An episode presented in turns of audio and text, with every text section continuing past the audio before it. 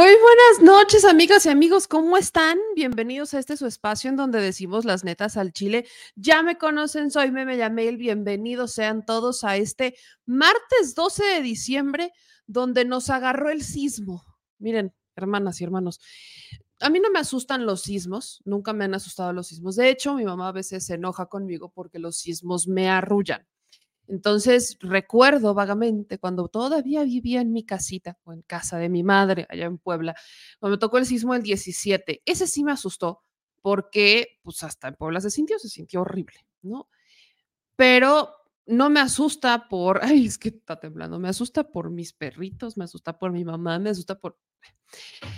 De ahí fuera, los sismos me arrullan. Cuando estaba más chiquita, recuerdo también vagamente que mi mamá se tardaba en despertarme cuando temblaba porque la niña sentía que estaba en un barco y la arrullaba el mar. Total, este sismo, microsismos en la Ciudad de México, nos tocan a las 11 de la mañana. ¿Dónde les tocó a ustedes? ¿Qué estaban haciendo? Yo solamente sentí así, así, sacudida. Sentí el azotón y, vivo en, unos edificios en la Benito Juárez. Sí. Entonces, no me dio miedo, me dio preocupación, porque si algo sabemos de ciertos edificios de la Benito Juárez es que son todo menos seguros. Eh, ustedes preguntarán, meme, pero ¿qué haces ahí? La neta es que, pues, hay muchas cosas que me ofrece vivir en la Benito Juárez, como que es lo más cerca de eh, mi centro de trabajo en la Cuauhtémoc, que está el Palacio Nacional, el centro y demás, y es que en la Cuauhtémoc está carísimo y aparte son unos huevitos y bueno, gentrificación. Entonces, Benito Juárez es lo que sigue. Hay cierta seguridad en el edificio, que también es uno de los puntos importantes del por qué se iba aquí. Y lejos de contarle mis decisiones personales del por qué vivo en la Benito Juárez, la neta es que sí lo sentí y sí sentí frío porque dije, a mamá. O sea, sí lo sentí, dije Jesús, María y José, edificios del cártel inmobiliario, ayúdame Señor. Pero bueno, todo bien, nada pasó a mayores. Entonces, pues déjenme en los comentarios ustedes cómo vivieron los microsismos, eh, si se sintieron un poquito en otros estados. Mi mamá me dijo que en Puebla medio, medio lo sintieron así como que sintió un marito, pero pues todo muy, todo muy tranquilo, todo muy leve. Pero de ahí en fuera, échenme un bolillo para el susto, échenme un bolillo para el susto. Eh, dice, ¿cómo pues, les digo, cómo pues vivir en un edificio y con esos temblores da miedo ahí, nanita? Uno, motivo de investigación y dos, pues ya todo lo que les dije, básicamente. Entonces, pues sí, un tantito. Hay algo, algo hay de eso. Ya después escribiré un libro con mis experiencias de cómo es vivir en la Benito Juárez del cartel inmobiliario. Hay tantos libros que tengo que, que, que, ya les tengo, que les debo, ¿verdad? Yo lo sé. Pero bueno, bandita, ayúdenme a compartir esta transmisión. Vamos a dejar sus likes, suscribirse, activar las notificaciones, que es muy importante, que nos ayuden para que lleguemos a cada vez más personas. Ya se la saben, no es fácil hacer chamba independiente y sobre todo no es fácil hacer este, pues redes sociales, aunque muchos digan que pagada, que chaira, que usted diga lo que quiera, solamente los que estamos de este lado sabemos la realidad detrás de la transmisión. Y pues vamos a entrarle porque eh, ah, teníamos pendiente una plática con el director del ISTE, con el doctor Pedro Centeno, porque, y yo le agradezco muchísimo que se conecte y que platique con nosotros, porque platicamos con él hace meses, y de hecho, en esa plática nos hablaba de una reforma liste. Ustedes me han llenado de denuncias que si fobiste, que eh, créditos impagables, que de por sí hay eh, problemas, que si hay una institución que fue saqueada. ¿Por qué ha sido saqueada? Y yo quiero dar ese preámbulo. Pues es que el ISTE, recordemos que es el, el seguro para los trabajadores del Estado. Y a diferencia del IMSS, que ahí sí se, se utiliza y que además sí hay saqueo y muchas otras cosas en el IMSS.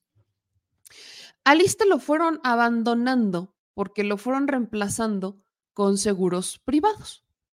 Ahí tenemos al INE, al INAI, al Poder Judicial y a cuanto usted se le ocurra, que lejos de inyectarle recursos al ISTE, pues preferían contratar seguros privados seguros de gastos médicos mayores privados, obviamente con cargo al erario, no es como que se los fueran a descontar de su sueldo, usted qué va a pensar eso. Y entonces, al contratar esos seguros, en vez de mejorar el ISTE, pues se iban al seguro. ¿Qué pasaba en el tribunal? Pues que aparte, o el Poder Judicial, pues que aparte de los seguros, a eso súmenle que también tenían compensaciones de salud y demás. Entonces, algo que debería de haberse invertido en una institución como lo es el ISTE, se fue abandonando. Y el pretexto, justificación, después se volvió, es que dan un mal servicio, es que no tienen medicinas, es que no sirve, es que no funciona, ta, ta, ta, ta, ta, ta. Pues vaya, si nos regresamos al origen de los tiempos y desde el principio hubieran mejorado los problemas en vez de estar saliéndose por la tangente y privatizando, buscando la privatización del ISTE, bueno, creo que otra cosa sería, pero no podemos decir que el ISTE no tenía problemas y que pues no tiene problemas. Pero vamos a ver cómo se están solucionando y qué se está haciendo. Así que yo le agradezco muchísimo al doctor Pedro Centeno que se conecte con nosotros para platicar cómo van las cosas allá en el ISTE. Doctor, gracias. ¿Cómo está? Buenas noches. Muy bien, muy bien. Muchas gracias a ti y a tu espacio y a tu auditorio. Estamos a la orden, como siempre, para servir. ¿Cómo han avanzado las cosas en LISTE? Hacía una breve introducción, corríjame si me equivoqué en algún punto, pero vaya, el ISTE, si el IMSS estaba mal, el ISTE, y lo platicábamos la vez, estaba todavía peor, endeudadísimo, prácticamente en una quiebra. ¿Qué ha pasado con el ISTE eh, en estos últimos meses, ya rumbo al cierre de la administración del presidente López Obrador? Bueno, en, primer lugar, eh, pues, comparto mucho lo que has comentado, tu visión. Efectivamente, el ISTE cumplió ya 63 años. Cuando inició este instituto eran 500 mil derechohabientes, hoy somos 14 millones de derechohabientes y de esos 14 millones cotizan solo 3 millones. Pero al ISTE, como tú lo has dicho, lo, lo saquearon porque la visión de los gobiernos anteriores era que la salud era una mercancía, no un derecho. Yo creo que es un tema central porque la visión del presidente de México, el señor López Obrador, es garantizar el derecho humano a la salud. Y para garantizar el derecho humano a la salud necesitamos tener un sistema de salud robusto, fuerte, que permita orientarlo hacia la prevención, no como hoy que estaba orientado hacia la curación, porque el concepto era que si no, era, no había enfermos no era negocio, y nosotros tenemos una visión distinta otros consideramos a la salud como un derecho humano y el Estado mexicano en primer término está obligado a garantizar eh, que la población no se enferme, o sea, la salud de la población, porque eso es lo primero que tenemos que afianzar. La visión de que la prevención, la promoción a la salud y el autocuidado es fundamental para, unos, para el sistema de salud y para el sistema de salud robustos que están orientados hacia ello.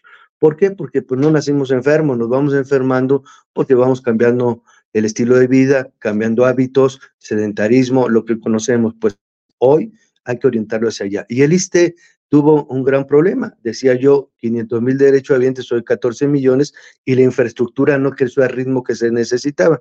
Y no era porque así nos tocó vivir, sino necesariamente había una política pública orientada a eso, ¿a qué? A privatizar la salud, Evidentemente, si ponen al descubierto que eh, la cuestión pública no funciona, no sirve, pues era la justificación para hacerlo. Así lo hicieron con Telmex. Recordemos que Telmex era una empresa del Estado mexicano y que pues eh, decían que era tan mala que había que venderla y la vendieron efectivamente. Y después de ahí, pues todos sabemos la historia. Uno de los hombres más ricos del mundo, pues hoy es el que compró Telmex. Entonces, ese era el sofisma que manejaba los eh, gobiernos neoliberales. Hoy, ¿qué estamos haciendo? Primera, la instrucción del presidente fue mejorar el servicio. ¿Cómo mejoramos el servicio? Mejorando nuestra infraestructura. Eh, estamos haciendo un recorrido a nivel nacional de las unidades de atención primaria, segundo, medio y tercer nivel, porque a ras de tierra se ven mejor las cosas. Y también estamos en la construcción de seis inmuebles de salud nuevos con recursos propios del ISTE que tenía cuando menos un cuarto de siglo que no se hacían. Estamos haciendo alrededor de mil camas más, 250 camas en Torreón, Coahuila, un hospital de alta especialidad con un con tratamiento oncológico, lo mismo en Tlacomulco de Zúñiga, Jalisco, 250 camas, hospital regional de alta especialidad, y en Acapulco Guerrero, igual, un hospital con esas características, otro hospital general en Tampico, Tamaulipas de 150 camas y dos clínicas hospitales en Palenque y Los Cabos. Con eso sumamos mil camas más al instituto y damos un servicio que tiene que ver con, en estos tres regionales, de tratamiento oncológico. La mayoría de nuestros derechohabientes tendrían que viajar a la Ciudad de México al 20 de noviembre para tratarse.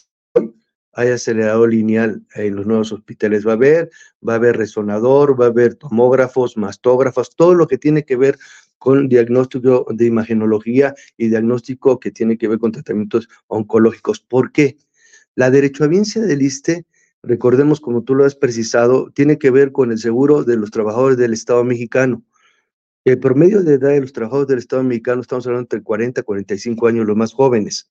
Entonces, imagínate el tipo de derecho a. Muchos de ellos son adultos mayores que tienen, desgraciadamente, muchos padecimientos crónicos degenerativos, hipertensión, diabetes, insuficiencia renal, etc. Entonces, estamos orientando hoy al ISTE hacia ello, pero fundamentalmente con cinco acciones que hemos realizado a nivel nacional. Una tiene que ver con las plantillas de personal, que tengamos personal completo suficiente para aperturar turnos vespertinos donde no los tenemos, y fines de semana para potencializar la infraestructura que tenemos a partir de que estamos construyendo más. Segundo, todo lo que tiene que ver con el abasto de medicamentos, que era un gran tema. Yo tomé al instituto con 86% de abasto y estamos arriba del 97% de abasto. Tercero, todo lo que tiene que ver con las instalaciones hidrosanitarias, todas las instalaciones eléctricas, todas las impermeabilizaciones, todo el tema de elevadores, y el tema de equipamiento de primero, segundo y tercer nivel, que es muy importante, y el otro tema tiene que ver con dos servicios de gran demanda. Uno, el odontológico, que tiene que fortalecerse en la atención primaria, y el otro, el de laboratorio, porque muchos de nuestros pacientes hoy requieren de estudios y a veces hay que mandarlos a los hospitales generales y no pueden ser atendidos en sus, en sus clínicas eh, periféricas, donde hoy las estamos convirtiendo en toma de muestra para tomarle la muestra de sangre, llevarla al hospital y procesarla y regresarla en 24 eh, horas. Eso es lo que estamos haciendo y lo que se está viendo en el ISTE y toda la rehabilitación que hicimos de nuestras clínicas de primero, segundo y tercer nivel. Ya hay ampliaciones, remodelaciones. Hemos estado haciendo un gran esfuerzo. Hemos comprado más de 41 mil equipos nuevos en el ISTE que no había desde rayos X en adelante y bueno, pues eso es lo que hemos estado haciendo porque es la manera de mejorar el servicio. No todo está resuelto, evidentemente un rezago de 30 años en infraestructura, pues no se arreglan en cuatro años, en seis años. Estamos dejando las bases para seguir avanzando en ese tenor, que es muy importante porque la concepción de que es un derecho humano la salud va a permitir a mediano plazo ir hacia lo que ha planteado el presidente. El presidente hoy sabemos que está impulsando el modelo INS Bienestar, que es un modelo de atención, que va a atender a 50 millones de mexicanos que no tienen seguridad social. Yo atiendo a los que tienen social en el ISTE, IMSS Ordinario, Pemex, Ejército, Marina, pero 50 millones de mexicanos no tienen seguridad eh, social. Eh, y, y, esto es muy importante entenderlo. Entonces va a haber dos grandes pilares. Quienes tenemos derecho a biencia y los que van a ser atendidos por eh, bienestar y a mediano plazo yo creo que ya es inevitable que tenemos que ir al sistema único de salud. Hoy el sistema de salud en nuestro país está fragmentado y eso ha generado que haya discrecionalidad en el manejo de recursos y discrecionalidad en las políticas públicas en salud. Tenemos que orientar a, a la homologación de procesos que permitan ser más eficientes y ayudar a que orientemos el sistema hacia la prevención, hacia la, el autocuidado, porque es la otra gran parte de la medicina. Hay que entender que los ciudadanos tienen que involucrarse en su salud. Y yo puedo darles muchas pláticas sobre educación para la salud, pero saliendo de la plática se toman un litro de bebida azucarada, pues ya se acabó todo lo que les quería yo decir. Tiene que ver con ese grado de concientización, con ese grado de información, con ese grado de que el Estado mexicano tiene que garantizar la promoción a la salud y por ende anclar la prevención como un eje central. Y para ello es fortalecer la atención primaria. ¿Qué es atención primaria? Que los centros de salud, las unidades de medicina familiar, las clínicas de medicina familiar estén funcionando y aperturadas en todas y cada una de las unidades y de los estados que tiene el país un edificio o un inmueble de salud. Es la manera de potencializar la cobertura y migrar a mediano plazo al sistema único de salud con la gratitud en todos los sentidos, de medicamentos, de operaciones, de, de, equipo, de todo lo que requiere para una cirugía ortopédica, por ejemplo, todo eso se tiene que organizar y todos los estudios clínicos necesarios para eh, coadyuvar en los diagnósticos de los pacientes. Esa es la visión que estamos viendo y eso lo queremos. No todo es miel sobre hojuela, porque como lo has dicho, dejaron muy dañado al instituto por la gran corrupción que hemos encontrado. ¿Qué queremos hacer? Tenemos un gran problema, por ejemplo, de rezago quirúrgico, que es una de las grandes peticiones de nuestros derechohabientes. Hoy tenemos un programa muy exitoso para el tema de cataratas, que es producto de que muchos de nuestros derechohabientes tienen problemas de diabetes y una de las complicaciones tiene que ver con la catarata. Hoy hemos operado a más de cerca de 10 mil ciudadanos que hemos puesto ya su, su lente intraocular.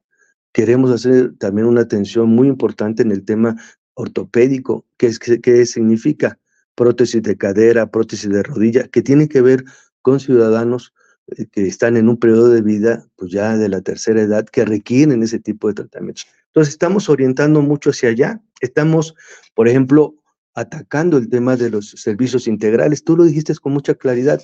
El ISTE es un cascarón, o lo dejaron como un cascarón. Tenemos subrogado hasta el carrito de la anestesia, porque todo se tercerizó, porque la visión era el contrato primero, ¿no? Y pues ahí en el contrato se iban las cosas, funcionaran o no funcionaran.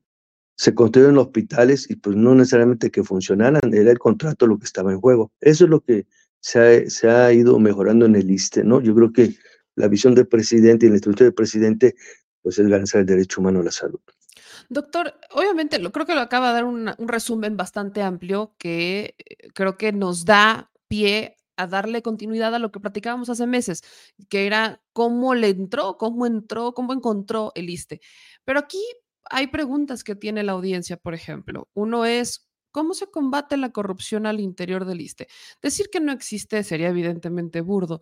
Hemos, conocemos de casos donde los propios doctores venden los medicamentos, donde con los contratos hacen su, también sus negocios. Era una manera en la que también desde las políticas heredadas pues se construía la corrupción entre ellos, entre los que trabajan dentro de la institución, se daba este saqueo. ¿Se ha dado cómo se atienden estas denuncias? A ver, incluso si algún eh, doctor o algún enfermero de la institución quiere hacer una denuncia porque vio corrupción de algún funcionario de la, de la institución, lo puede hacer. Hay garantía de que no lo vayan a correr. O sea, ¿cómo se atienden los temas de corrupción al interior del ISTE? Sí, sí se puede hacer. Yo te debo decir que yo he recorrido más de 500 clínicas de manera personal, porque esa es también otra visión de hacer un gobierno distinto, diferente. Yo voy a las unidades médicas y ahí los compañeros me han dicho cómo son los, cómo hay algunos actos de corrupción y hemos actuado, hemos destituido a sus delegados médicos, hemos destituido a directores, a, a gente que evidentemente ha utilizado la institución para otros fines. Y yo creo que el ejemplo de que no se roba arriba permea hacia abajo. ¿Por qué era tan permisible las cosas? Porque desgraciadamente arriba hacían, robaban, y pues con qué autoridad moral iban a ir a las clínicas a decirles, no roben ustedes, cuando arriba se llevaban las grandes tajadas del presupuesto. Cuando estoy hablando de los contratos, estoy hablando, por ejemplo, del presupuesto para servicios integrales que era de 28 mil millones de pesos. ¿Qué es lo que nos gastamos con, eh, eh, servicios integrales, servicios subrogados? Ese es el monto. Decía mi abuelita, piensa mal y latinarás, nada más el 10%, ¿cuánto significa eso? Ahora entiendo por qué algunos directores del ISTE fueron capaces de comprarse departamentos de lujo en Nueva York, o una meta de primaria, departamentos de lujos en Miami. Pues cómo no, pues a través del saqueo de la institución. Pues eso es tan evidente y público que pues eso pasaba y hoy lo puedo decir categóricamente, arriba no robamos. Puede ser que abajo, en la parte media, todavía algo de corrupción, pero ya no. Yo puedo llegar a las clínicas con autoridad moral y política y decirles, señores, hay que hacer esto. Que hemos estado insistiendo mucho. Puedo tener yo todo listo, pero si no hay una nueva cultura laboral del personal fincada en la mística de servicio, en el amor al prójimo, porque no estamos tratando con folios o expedientes, sino con seres humanos que van a una clínica a atenderse de un problema de salud y si no lo recibimos con otra actitud, pues la gente se va molesta. Hay que saber decir hasta no con buenas formas, con, con, con, con, decencia, porque recordemos que todo lo que hemos hecho en el ISTE es producto de la contribución de los ciudadanos. Nadie sacó del bolsillo para hacer las cosas. Entonces, nos debemos a la gente, nos debemos al pueblo y somos funcionarios públicos que solo somos simples administradores del dinero del pueblo, ni más ni menos. Ese es lo que debemos de insistir nosotros mucho, y por eso te puedo decir que hemos actuado, hemos eh, generado un equipo multidisciplinario que está la secretaria Rosa Isela, ¿no? Nos ha ayudado mucho el tema de la fiscalía, ¿no? Este, la fiscal, hemos ayudado en eso y hemos detectado modus operandi y hemos ya hecho denuncias. Tuvimos problemas con las pensiones. Hay pensiones de 270 mil pesos que se otorgaron de manera ilegal. Ya estamos actuando. Hemos revisado cómo se llevaban eh, medicamentos, ya actuamos, ya nos están ayudando, ya hay policía que está ahí en las farmacias revisando. Empezamos ya a sistematizar toda la información del ISTE porque toda la sistematización estaba en terceros, nada era propio del instituto, porque era un botín, era un negocio.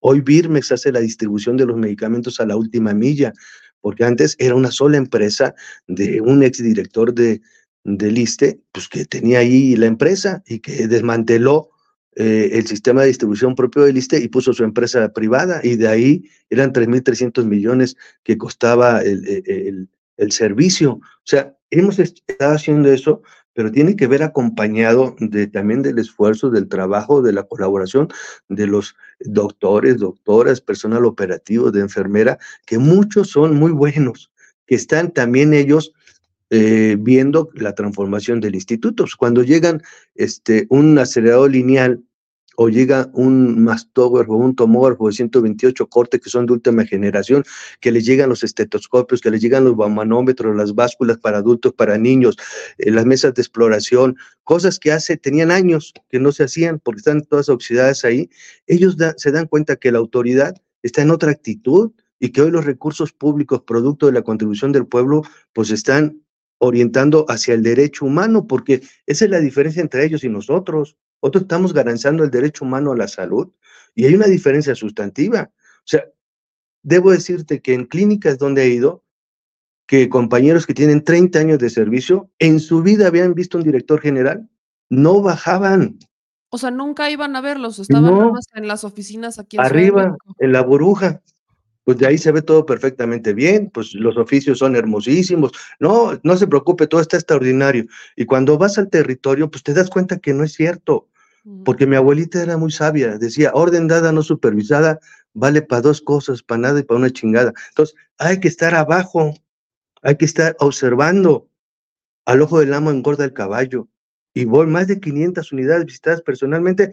No estoy presumiendo ni mucho menos, pero es un ejemplo que nos ha dado el presidente. Si el presidente recorre el país, pues los funcionarios tenemos que hacer lo mismo, recorrer nuestra responsabilidad, nuestro tramo de responsabilidad que es el ISTE, lo estamos haciendo. Y no somos eh, magos ni tenemos la varita mágica, tenemos una actitud diferente, tenemos mística de servicio y principios que los hemos mamado de nuestras familias. Y esa es la diferencia entre ellos y nosotros. Nosotros no pensamos en el negocio, nosotros pensamos en la gente. Doctor, eh, quiero eh, hacer como un paréntesis dentro de la evaluación general de la institución para preguntarle sobre Acapulco. ¿Cómo enfrentó el ISTE el tema de Acapulco? Lo pregunto todavía más particular porque regresamos hace una semana para ver cómo iban las cosas. Y hubo un par de denuncias, una en particular que nos hicieron del ISTE. Nos dijeron, es que se están yendo de, de vacaciones los doctores. Y hay preocupación porque dicen, pues estamos en medio de una situación complicada donde necesitamos atención y demás. Y pues nos decían, es que se nos van a ir de vacaciones los doctores y ya no me quieren atender. Entonces, en el caso de Otis, ¿cómo lo han enfrentado? ¿Qué es lo que hizo el ISTE como tal? Y en el tema de pues las vacaciones, digo, evidentemente, pues todos tenemos derecho a las vacaciones, pero ¿cómo las van a sortear en, el ISTE, en el caso de Acapulco, por ejemplo, con la tragedia de Otis? Debo, comentarte que el ISTE fue el, segundo día de la institución que llegó a nuestro hospital general. Al segundo día de este fenómeno ya estábamos nosotros ahí, atendimos eh, eh, la, emergencia, inmediatamente dimos instrucciones para evacuar el hospital que había sido muy dañado por el, por el huracán Otis y hicimos los traslados que teníamos que realizar a Iguala, a Chilpancingo, a la Ciudad de México, al estado de Morelos, para no poner en riesgo a nuestros enfermos hicimos eso. También entendemos que nuestros propios médicos y personal operativo eran damnificados porque también fueron afectados. Entonces, generamos condiciones para garantizarles que pudieran dar su servicio, su trabajo, que lo hicieran, pero también les garantizamos alimentación para que pudieran estar en, el inmueble. Agrocemex es la, eh, la, empresa que nos, eh, que nos da el, seguro, ya está trabajando en ello. Nuestro hospital ya se está, se está remodelando y lo estamos ampliando todo el equipamiento que se dañó. Ya llevamos un 30% de avance. Yo el día 15 de eh, regreso allá para ver cómo va el avance y estamos garantizando eso. Nuestras clínicas periféricas de Acapulco y Coyuca eh, de Benítez ya están trabajando y estamos sorteando con médicos este, este, este asunto, porque hay médicos que, residentes que están en Ciudad de México que fueron hacia allá y estamos garantizando que se dé la consulta y que se dé la atención eh, de, urgencias en el hospital. No podemos ahorita eh, dar una hospitalización en el hospital porque no hay condiciones, los estamos trasladando, pero también ya trasladamos un hospital móvil hacia allá, el que utilizamos en Clahuat, que es de 80 camas, para eh, generar la hospitalización de los pacientes que lo requieran ahí mismo en Acapulco. Está precisamente en lo que era el centro de convenciones, donde estamos construyendo nuestro hospital de alta especialidad regional de 250 camas, que va a ser muy importante porque vamos a beneficiar a Acapulco, Guerrero y a otros estados porque esa parte del país sur-sureste pues son de los estados donde tenían el menor número de camas disponibles para la atención en general de la población y por lo tanto esto va a resolver mucho porque nuestro hospital tiene más de 50 años, es un hospital ya con problemas y que lo vamos a dejar solamente para el segundo nivel, pero estamos garantizando el servicio médico. Todos nuestros pacientes que tienen, por ejemplo, de eh, hemodiálisis, que era un tema central, porque son aquellos pacientes que tienen insuficiencia renal, los estamos eh, tratando ya en, clínicas donde hicimos un convenio de colaboración estamos pagando el servicio para que no se les deje de dar y tenemos ya garantizado esa parte. El ISTE va saliendo, hemos generado préstamos para los, eh, eh, los derechohabientes del ISTE, hemos repartido ya un número importante de ellos, y, esto ayuda porque son emergencias muy importantes. Hay liquidez para los trabajadores al servicio del Estado que requieren de un, de un préstamo emergente. Estamos Fobiste, está viendo el tema de la vivienda. De hecho, en seis meses estamos parando eh, eh, el, el, tema de estar pagando el crédito por la emergencia que tenemos. Hemos estado acompañando al sector y a la instrucción del presidente para garantizar el servicio médico, garantizar las urgencias y si es necesario trasladarlos a nuestros hospitales que están en la ciudad de Chilpancingo, Iguala y Morelos y si es necesario hasta la Ciudad de México. En eso estamos y creo que nuestro hospital va a estar listo en poco tiempo, ya está el seguro, reitero, trabajando en esto y vamos a tener funcionando a nuestro querido hospital, pero lo más importante es que vamos a tener un hospital nuevo en septiembre del próximo año de alta especialidad, de 250 camas, con un plus cual tratamiento oncológico. Pero además, el ISTE está en la apertura total porque reactivar a la economía en Acapulco tiene que ver también con los servicios.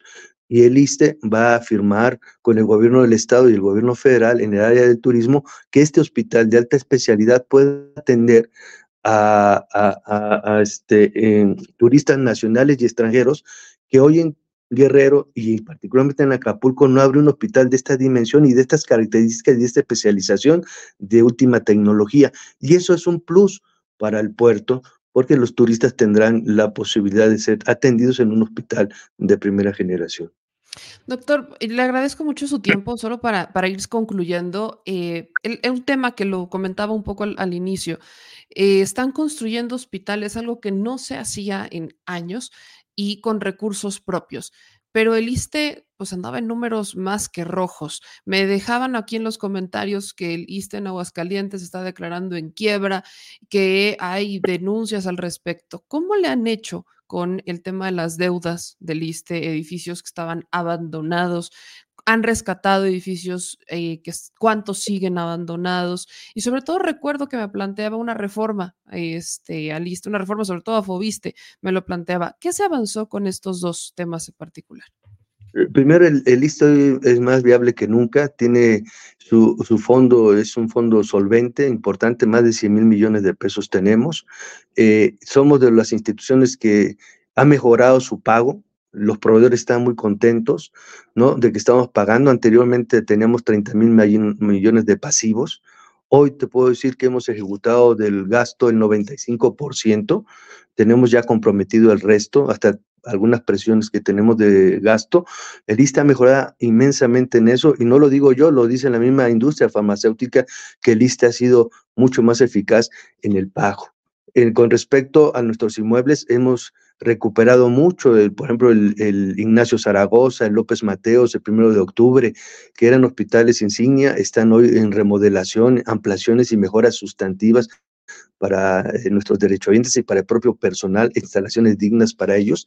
Y con el tema de Fobiste, pues hemos eh, hemos generado programas muy importantes que son 60-30, ¿no? Que son todos aquellos ciudadanos que tienen más de 60 eh, años y que eh, tienen más de 30 años pagando y que no han terminado. Por ejemplo, esos ya se cancelaron los créditos. Estamos ya informándole a los maestros, a todos los burócratas que han estado en esa situación, que su crédito ya está liquidado. Ya no necesitan hacerlo porque es una barbaridad que nuestros pensionados, que desgraciadamente eh, pues son nuestro sector vulnerable, porque recordemos que uno de los problemas en el ISTE, no solo en el ISTE, en algunas instituciones, es que tenemos un salario base y una compensación. La compensación es más grande que el salario base, pero a la hora de jubilarte te jubilas con el salario base. Y esas son de las reformas que tenemos que revisar en el ISTE y que tenemos que verlo no solamente como ISTE, sino como sector o como gobierno, porque necesitamos garantizar a los ciudadanos mexicanos una pensión universal. Creo que la visión del presidente con respecto a la pensión universal de adultos mayores es sin precedente, una, una, una, una acción progresista, sin duda alguna, a nivel mundial, pero sí necesitamos valorar pensiones universales para los mexicanos, porque el país da para eso y para mucho más. La reforma de 2007 en el ISTE generó la privatización de las pensiones. Ahí están las cuentas individuales. Hoy nos metimos en el, en, también en, Fobiste y en todos estos temas de pensioniste, de generar que las cuentas que tú trabajases en el seguro o trabajases en el ISTE anteriormente para unificar las semanas y poder aspirar a una pensión era un galimatías. Hoy, a partir ya de este diciembre, se van a empezar a intercambiar ya las bases de datos y vas a poder generar tú eh, las horas, semanas cotizadas para poder esperar una pensión. Pero eso es de las reformas neoliberales. Creo que el Congreso de la Unión tiene que discutir este tema, tiene que presentar los maestros. Todo es una iniciativa que podemos ir al Congreso y debatirlo para poder em, ver esto, porque es un tema del poder legislativo y creo que es necesario hacerlo. Te lo estoy diciendo como director general del ISTE, porque la visión es poner en el centro de discusión a los seres humanos. En ese sentido, eh, esto cree, hablando un poco en análisis de esta reforma, ¿cree que pudiera salir antes de, eh, pues de que se vaya el presidente López Obrador o pudiera entrar en torno a las reformas del Plan C, tomando en cuenta lo que pasa, que son tiempos electorales y demás? Y este es un tema importantísimo para aquellos que son beneficiarios y que están dentro del ISTE. Sí, sin duda alguna, yo creo que los sectores que están involucrados en esta petición deberían de actuar hacia el Congreso y creo que se puede empezar a abrir la, la discusión en este último periodo y ver si lo se puede concretar o si no en el próximo gobierno. Creo que la puerta está abierta para tener una reforma del ISTE enfocada al tema pensionario muy importante.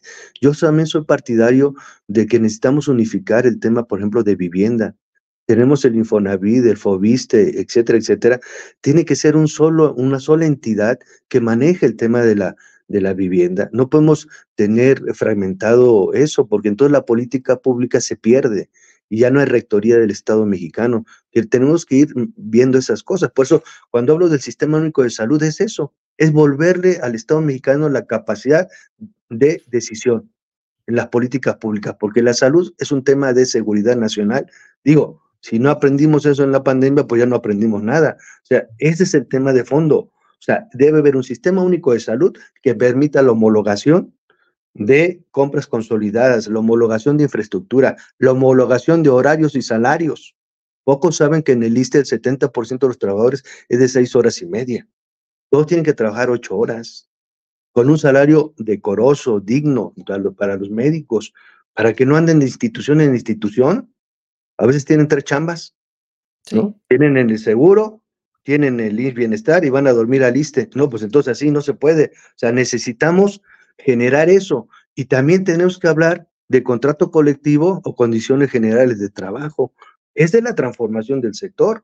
Ese es abrir la caja de Pandora, pero hay que abrirla con método y hay que abrirla poniendo en el centro de la discusión a los derechohabientes, a los mexicanos, para garantizar el derecho humano a la salud, porque si nos vamos a ir a la política tradicional donde todos los intereses cuentan, menos el de la gente, pues no va a haber una reforma.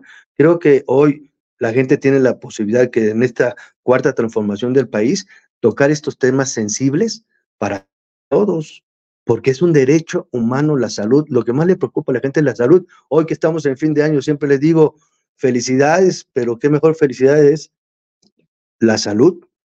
Puedes tener todo, pero si no tienes salud, no tienes nada.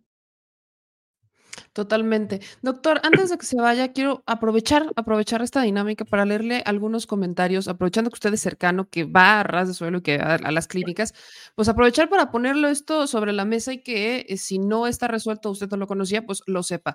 Nos dice Julio Pérez, eh, ¿por qué el ISTE de Aguascalientes está declarando en quiebra? ¿Qué pasó ahí? ¿Quién se robó el dinero de ese hospital? Nos dice Susana Fernández. Le quiero comentar al director del ISTE que a mi hermana Silvia Fernández Moreno, los médicos, que según son oncólogos, le dejaron que un cáncer que estaba en inicio y por no haber aparatos y quirófanos que se extendiera por varios órganos y ya tiene metástasis. Nunca había medicamentos. Ojalá que así como ella, hay muchos casos que le están atendiendo en el hospital Fernando Quirós. Ojalá que lo que dice el director se cumpla. Dice Mape, nunca me ha fallado mi medicina gracias al ISTE Dice Mar Alegría, tiene meses que no me dan mi medicina duloxetina en el hospital de Zapopan, Jalisco. Gorgonio nos dice que se ha mejorado mucho, que él ha ido a la clínica de pesquería y hay muy buen servicio, que la neta no iba cuando estaba la situación tan complicada en el tema de salud y no le daban confianza, pero pues ha mejorado.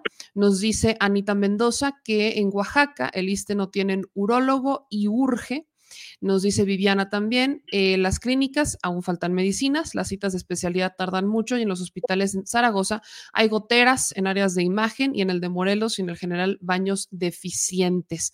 Esta, lo platicábamos al inicio, doctor, nos dice Maritza, una vez fui a comprar medicamentos similares y me dieron un clonazepam que tenía la leyenda que era propiedad del ISTE o del seguro. Híjole, esta es de las que más duelen, las que más duelen. Nos dice Santiago, no se nota la transformación en la clínica de Santa Marta. La gerentóloga nunca diagnosticó a mi madre y tenía un problema en la cervical que oprimía la médula. Eh, dice Yolanda, eh, por favor dile al doctor que es imposible que nos den cita en el ISTE, ni por teléfono ni por computadora. Yo tengo casi seis meses tratando, desgraciadamente me piden que vaya a las 5 a.m. a formarme y recogen el carnet a las 6. Soy adulta mayor, de hecho no me hicieron caso para operarme de cataratas y tuve que hacerlo de manera privada. Y el último es de Miss Cookie, nos dice, en Tejupilco nos falta personal administrativo y médicos, así como enfermería, doctor, a darle continuidad a los servicios pendientes, saludos cordiales. No quería dejar pasar eh, pues que nos visita y que podemos hacer estas dinámicas para que la gente pues entienda esto. Esta salud nos dice Sara, que Fobiste no le hacen válido su seguro de discapacidad desde el 2006. Vaya, resolver tantos problemas, doctor, en, tan poco tiempo no, no es fácil y no creo que se pueda, pero eh, para cerrar, doctor, ¿hasta dónde van a llegar o hasta dónde calcula, ya determinando la administración, hasta dónde calcula el doctor Pedro Centeno que va a lograr la transformación en el ISTE y que tendrá que continuar la siguiente? ¿Qué le tendrá que seguir la siguiente eh, administración al ISTE? Yo creo que tenemos definido con mucha claridad la planeación para mejorar los servicios en el ISTE el tema de terminar estos seis hospitales antes de que termine la administración del presidente López Obrador, ese es un reto porque tiene que estar funcionando con médicos. El tema también estructural tiene que ver con la falta de especialistas. Efectivamente, hemos estado luchando para ello, pero no hemos estado con los brazos cruzados. Debo decirte que eh, en este año 780 especialistas y subespecialistas fueron egresados de, las, de los hospitales del ISTE, donde formamos, son hospitales escuela, para especialistas y iniciamos ya todo el proceso porque ya reclutamos a 5 mil eh, eh, jóvenes especialistas para hacer, eh, jóvenes médicos para hacer su especialidad y vamos a empezar a disminuir el déficit de especialistas. Acabamos de generar una convocatoria, por cierto, que quiero hacer extensiva en tu programa, el 29 de noviembre para estos seis hospitales que he comentado, y ahí del Fobiste nos ha ayudado con un crédito de vivienda para los especialistas, una base directa para poderlos radicar y, arraigar de manera inmediata en ciudades medias, en Los Cabos, en Acapulco, en Palenque, en en, este, Jalisco, en Tlajomulco de Zúñiga, en Torreón, Coahuila y en Tampico, Tamaulipas es donde queremos que vayan los médicos y estamos ofertando esa parte. Estamos ya en esa ruta. Creo que no podemos eh, dejar de eh, empujar hacia allá porque es la manera de resolver. Es un déficit, como lo hemos comentado, de 30 años que no se va a resolver en los primeros seis años, pero sí avanzar en infraestructura, en abasto. 97 de abasto de medicamentos es histórico en el ISTE. Yo lo recibí con 86%, 11 puntos arriba. Todo es perfectible, por supuesto. Eh, no traemos la varita mágica, es cierto, pero hemos mejorado. Te puedo decir que hoy, cuando yo iba a las clínicas las primeras veces, era un reclamo muy importante de falta de medicamentos. Hoy ya disminuye de manera sustantiva y así vamos en esa línea. Creo que se van dando cuenta los derechohabientes, los ciudadanos, de que va mejorando el ISTE. Es evidente que, que así sea. ¿No? Yo no lo digo, lo dice la misma gente cuando llego a las clínicas, porque aparte no aviso, llego de sorpresa. Y entonces sé cuando están en la farmacia y pregunto, ¿cuál ha sido hoy el problema que más nos atañe?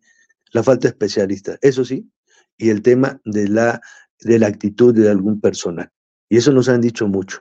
Yo puedo tener todas las clínicas a lo mejor, pero si no tengo el personal completo, de nada sirve. Y si la actitud no es la mejor, pues de nada sirve, porque ese hecho pues desgraciadamente demerita todo lo que se puede hacer en el liste. Entonces estamos a la par empujando hacia allá, ayudando y que más temprano que tarde se va a notar esta transformación en el liste y creo que la próxima administración va a ir por el mismo camino y va a ayudar a garantizar el derecho humano a la salud. Es lo que les podemos ofertar. Y algo muy importante que no es menor, ya no se roban el dinero del liste. Pues doctor, yo le agradezco mucho que viniera por aquí. Ya sabe que aquí lo estaremos invitando próximamente para ver cómo van avanzando eh, los temas en el ISTE, sobre todo antes de que termine la administración. Y pues ahí están estos comentarios. Le agradezco mucho su tiempo y nos vemos pronto. Te agradezco a ti y un abrazo fraterno a la distancia. Un abrazo, nos vemos pronto. Hasta luego. Lo tiene el doctor Pedro Centeno, director del ISTE, respondiéndonos cómo van, cómo han avanzado, cuáles son los comentarios, cuáles son las quejas. Vaya, resolver los problemas del ISTE sería muy eh, ingenuo pensar, ya llegó una nueva administración, ya se resolvió.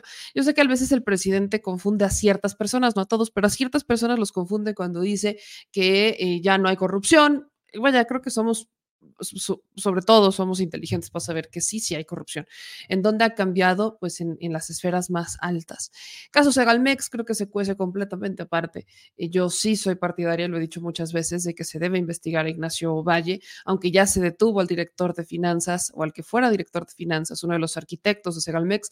Yo no puedo no, no, no creer que Ignacio Valle no sabía, no se enteró, se lo chamaquearon, cuando es un personaje que tenía experiencia trabajando justamente en, el área de Segalmex, o lo que había, o lo que ahora es Segalmex, pero antes era este, otra dependencia, pues sería también como decir, ah, Chayito Robles bien inocente, nunca supo nada y todos los demás hicieron todo. Eh, no estoy diciendo que sea culpable, pero sí que se le debería de investigar y ahí es en donde yo discrepo de algunos comentarios que hace el presidente, pero de ahí a decir que no se ha hecho absolutamente nada y que hay cosas que no han cambiado, también sería tapar el sol con un dedo. Creer que en una administración en seis años se van a resolver problemas tan profundos como el abandono de una institución de salud, Perdón, pero no, no hay manera que yo pueda decir que esto iba a pasar y que la gente sabe, la gente es inteligente, salvo uno que otro que anda muy enojado porque no le cae mal al presidente y es más bien que le cae mal al presidente y está bien. Nadie está diciendo que les tiene que caer bien el presidente o que tienen que estar de acuerdo con él, pero tapar el sol con un dedo, eh, híjole, es lo que han hecho durante años, haciéndole la tapadera a Peña, la tapadera a Calderón, la tapadera a Fox, la tapadera a N cantidad de funcionarios deplorables que quieren seguir haciendo su domingo 7, como lo han hecho durante tantos años. Y hablando de domingo 7, vamos a hablar de cumpleaños, fíjense, porque no quiero que se me vaya el día a hablar de cumpleaños. ¿Cumpleaños de quién? Dirán ustedes y les diré yo, del Fobaproa, Rata Proa, de la deuda más grande que tenemos los mexicanos y que el PRI en una chamacada dijo, no, no, no, lo voy a desaparecer, hay que desaparecer el Fobaproa. Eso lo dijo Rubén Moreira en medio de unas discusiones del presupuesto, colgándose de la tragedia de Otis. Y, yo no quiero dejar pasar más tiempo para recordarles qué pasa con el Fobaproa, porque para el PRI de hoy es muy fácil con la mano en la cintura llegar y decir, desaparezcamos el Fobaproa y démosle ese dinero a los damnificados del huracán Otis. Ajá, sí, claro, si la ensartada que nos metieron hace 25 años no se nos ha terminado, no es como que ya dejamos de pagar esa deuda, que ya terminamos con esos intereses, que ya no existen. No, evidentemente existen, nos hicieron acreedores de deudas privadas. E, es terrible. Nos, nos, nos, aventaron deudas privadas. Esto yo nunca lo voy a entender. O sea, yo tenía seis años cuando esto pasa, si no es que menos. No, menos, que pasó como que seis años, hija. No, yo, yo tenía, no, sí, seis años. Sí, sí, tenía seis años, ¿para qué os voy a mentir? Tenía seis años cuando esto pasa. Y eh, una serie de crisis que se desatan con la, pues con la socialización de las pérdidas. Vamos a ver un pequeño resumen que sube el sistema de medios eh, de Genaro Villamil, o el sistema de medios públicos, sobre el Fobaproa, rescatando un poco de la historia, de discursos, de imágenes del Fobaproa, para que la chaviza, para que mis generacionales no se pierdan la historia de lo que pasó con el Fobaproa, una de las deudas más grandes que seguimos pagando los millennials y que siguen pagando lo que pagarán los centennials, si no es que ya las están pagando algunos centennials. Y las generaciones que vengan, todavía al menos un calcularemos unos 30 años más para de generaciones. Pero ¿saben qué es lo peor del caso? Que analizando todo el tema del Fobapro y demás, creo que hay grandes reflexiones que hacer respecto a la juventud. Ahorita se las digo, pero vamos a ver esta, pues este pequeño resumencito de qué es el Fobapro. Ahora sí que para quien no lo conozca, que lo conozca. Y quien no se acuerde, saque el té de tila porque se va a volver a enojar. Un día como hoy, pero de hace 25 años, el PRI y el PAN consumaron su alianza.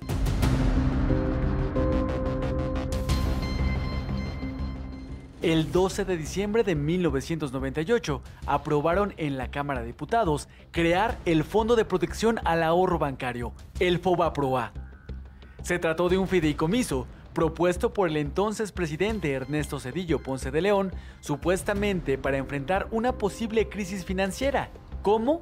Convirtiendo en deuda pública las deudas de empresarios, banqueros y políticos. Así, Cedillo heredó a las y los mexicanos la mayor deuda que ha tenido el país y que alcanza a ciudadanos que ni siquiera han nacido. Un auténtico barril sin fondo. El rescate del FOAPROA fue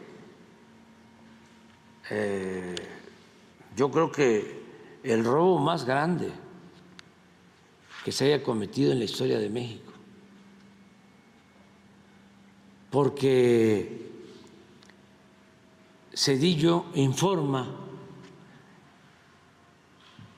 que iba a costar el rescate 125 mil millones de pesos. Y el costo del rescate es de 3 billones. O sea, todavía se va a terminar de pagar pues en 30, 40, 50 años más. Destinar dinero público para dar liquidez a los bancos fue un acto de corrupción y un abuso por parte de los banqueros. Hoy en día, el Fobaproa se sigue pagando con los impuestos de todos los mexicanos recursos públicos que debieron ser destinados al bienestar del pueblo, educación, salud, infraestructura y cultura principalmente, pero que se fueron a pagar las deudas de unos cuantos privilegiados.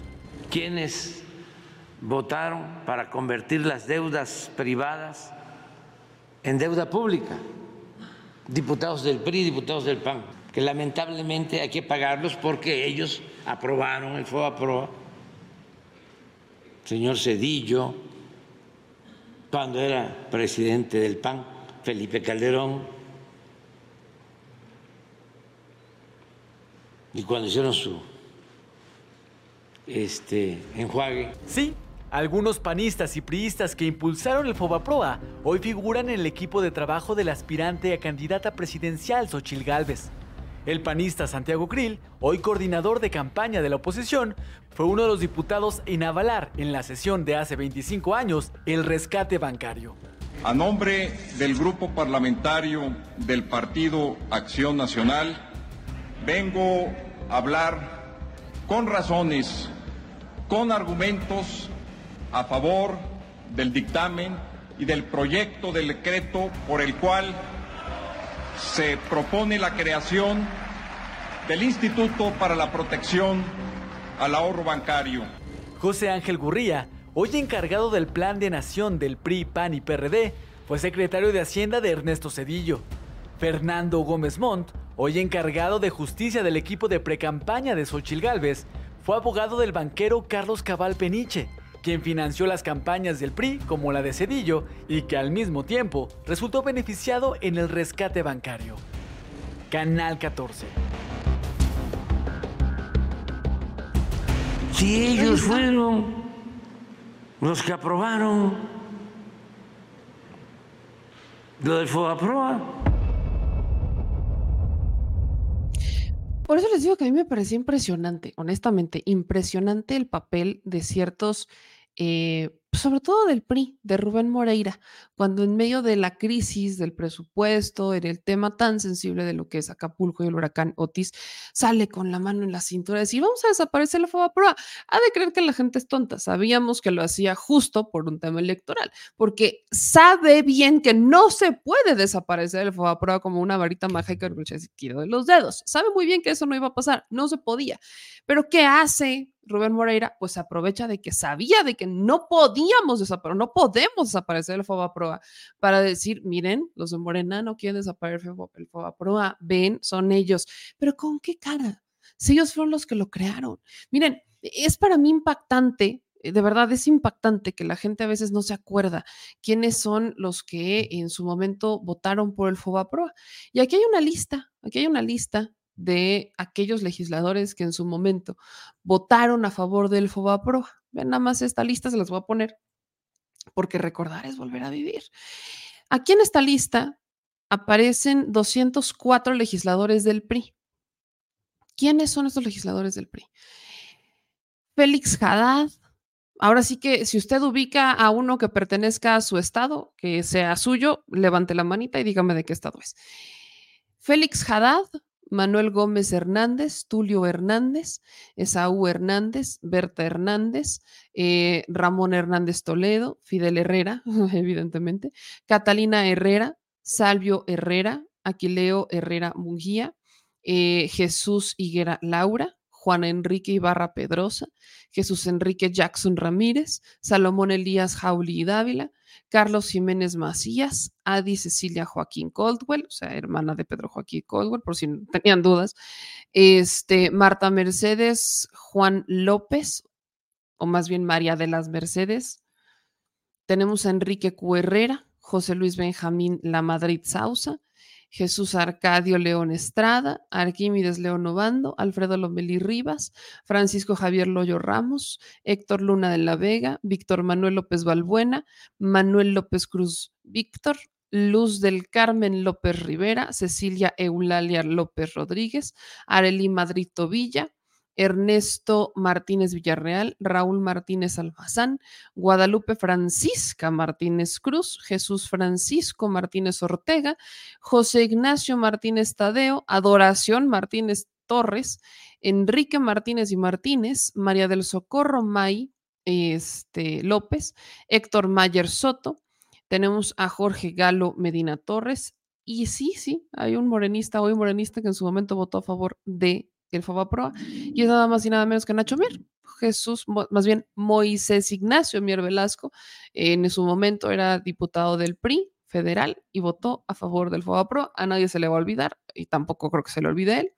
Tenemos a María del Carmen Moreno Contreras, Jaime Miguel Moreno, Mario Elías Moreno, Vicente Moreno, Gonzalo Burgado, Ramón Mota, Angelina Muñoz eh, tenemos también a Verónica Muñoz Parra, Miguel Ángel Navarro, Julián Nazar Morales, Armando Neira Chávez, Teresa Núñez, eh, Arturo Núñez, Gil Rafael Oseguera Ramos, José Marco Antonio Olvera Acevedo, Francisco Antonio Ordaz Hernández, Fernando Ortega Herrera, Marta Elena Ortiz Guerrero, Enrique Padilla Sánchez, Everardo País Morales, Marta Palafox Gutiérrez, Orlando Alberto Paredes Lara, Noé Paredes Salazar, Juan Manuel Paras eh, González, José Luis Pavón, Alfredo Phillips, Francisco Javier Ponce, Blanco Roberto Pérez de Alba, Miguel Quirós Pérez, Francisco Alberto eh, Ravelo Cupido, Germán Ramírez López, Gloria Xochil Reyes Castro, Lilia Reyes Morales, Salvador Rizo Ayala, Francisco Crescencio Rodríguez, Carlos Jaime Rodríguez Velasco, José Antonio Rojo García de Alba, Carlos Fernando Rosas Cortés, Mauricio Alejandro Rosel Avita, Miguel Antonio Rubiano Reina, Ulises Ernesto Ruiz Ortiz, Romero Cuauhtémoc, Emma Salinas López, Agustín Santiago, Francisco Javier Santillano Ceguera, Ramón Félix Santini Pech, Guillermo Santín Castañeda, Humberto Serrano Pérez, Librado Silva García, este, Eradio Soberani Sosa, Carlos Herando Sobrino Sierra, José Janitzio Soto Elguera, América Soto López, Rafael Espinoso Foclia, Miguel Sandot Sánchez Carreño, Gerardo Sánchez García, Crisóstono Sánchez Lara, y Eberto Sánchez Meras. Hay nada más para recordar a los priistas. Esto solamente hablé de, los priistas que aprobaron en su momento el FOBAPROA, porque el papel de los priistas fue clave. Eran la mayoría, con 204 legisladores, básicamente. Y además, pues la propuesta sale de Cedillo, ¿no? Que obviamente el PAN la abrazó. Pero lo, lo, clave es, si se dan cuenta en qué fecha fue, ¿verdad? Porque esto es lo que a mí me pareció impresionante de, de en torno a ciertas propuestas que se dan del Fast Track. En el pleno día de la Virgencita de Guadalupe, en Fast Track, acordaron el FOBAPROA entre el PRIAN y además lo aprobaron en Fast Track. Miren nada más estas chuladas, ¿no? Calderón, Vicente Fox, obviamente. Chuladas, pero aprobaron en la Cámara en Fast Track el FOBAPROA la tranza más grande, la socialización de las pérdidas privadas. Las aprobaron en fast track. No hubiera sido en esta administración aprobar algo en fast track porque ya tenemos a la Suprema Corte encima, al Tribunal Electoral, dependiendo cuál sea. Bueno, tenemos a todos los autónomos encima quejándose, interponiendo amparos y demás.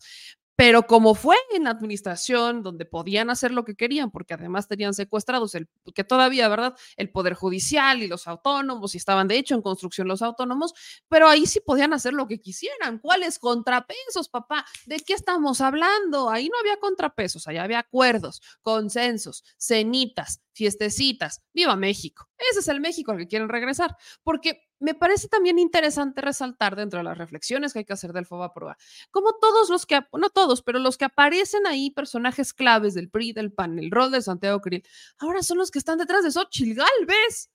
Xochitl Galvez, que viene con propuestas, que es que muy buena onda en pro de las causas justas, los indígenas, los pobres.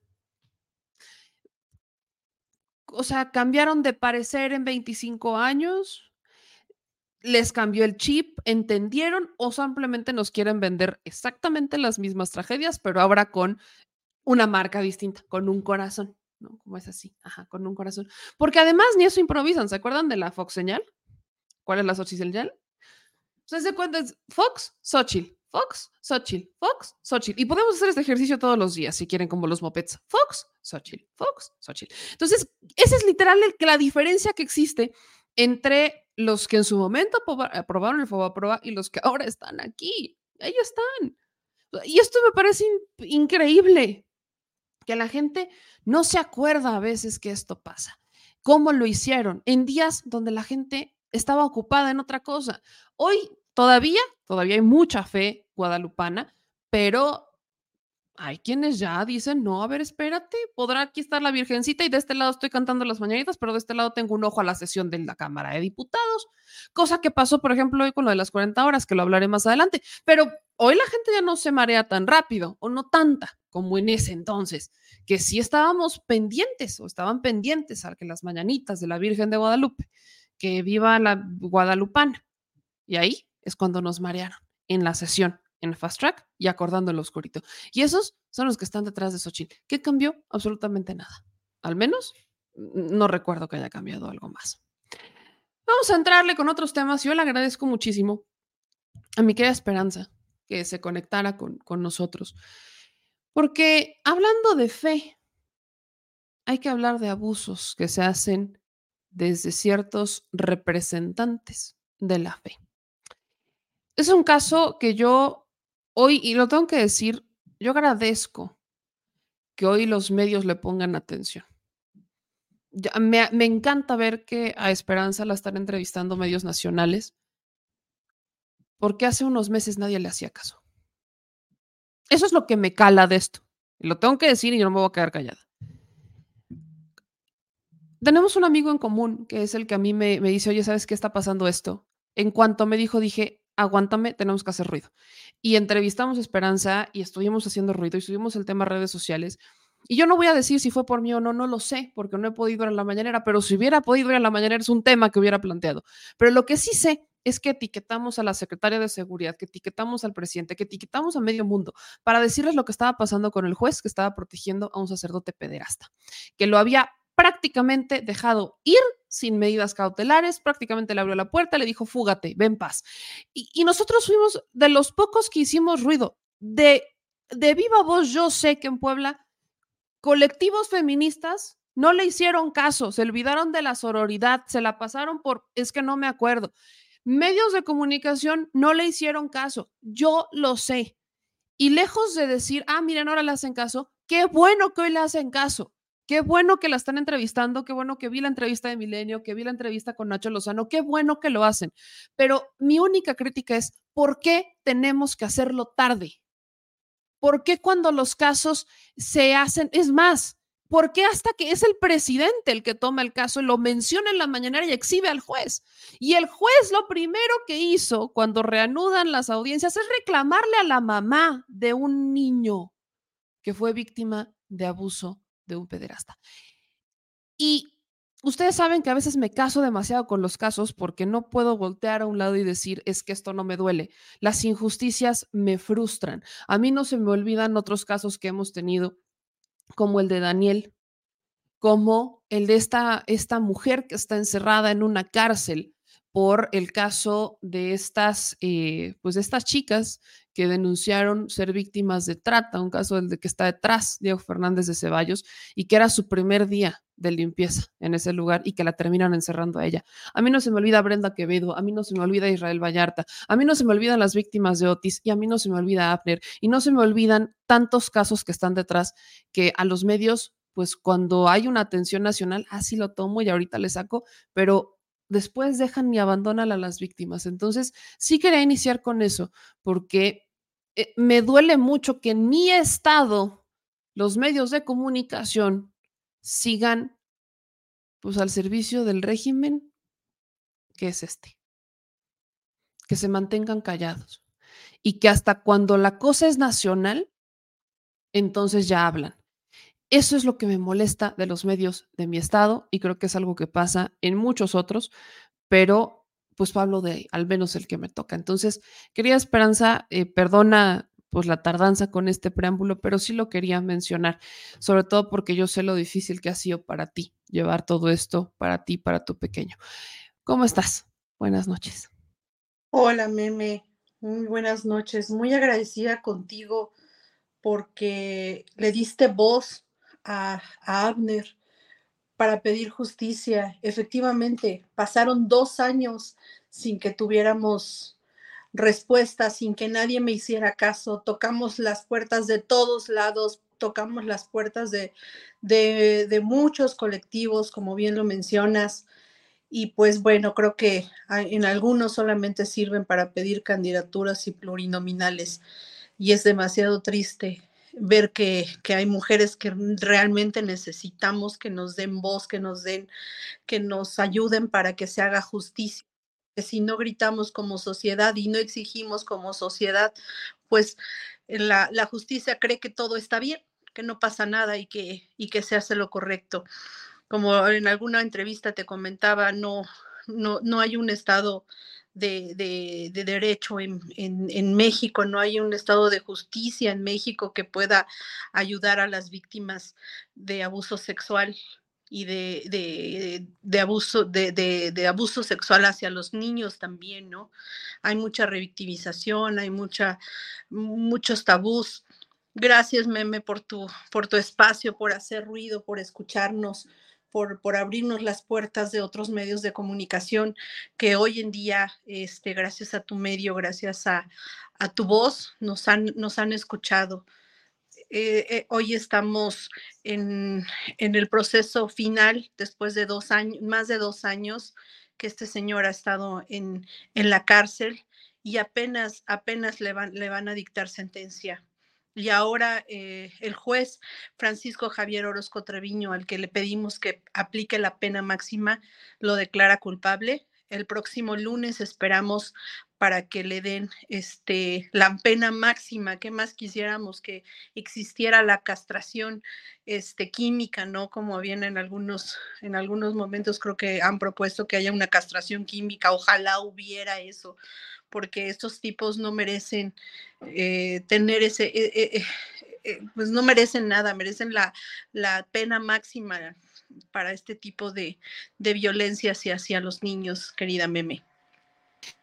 Esperanza, yo te agradezco a ti, te lo dije la vez pasada cuando platicamos y hemos estado en contacto constantemente. Gracias por no soltar, por no dejar de luchar me enteraba, tú lo yo lo platicábamos, pero también ya en redes sociales se hace evidente que a este sacerdote lo habían denunciado antes, que ya tenía pues quejas, había ya denuncias, o al menos de manera interna, de otras 10 familias. Y cuando platicábamos eh, del tema del juez, el juez, pues yo lo bauticé como un juez que le encanta andar liberando a abusadores, porque en su expediente ya lo había hecho antes de que ocurriera con este sacerdote.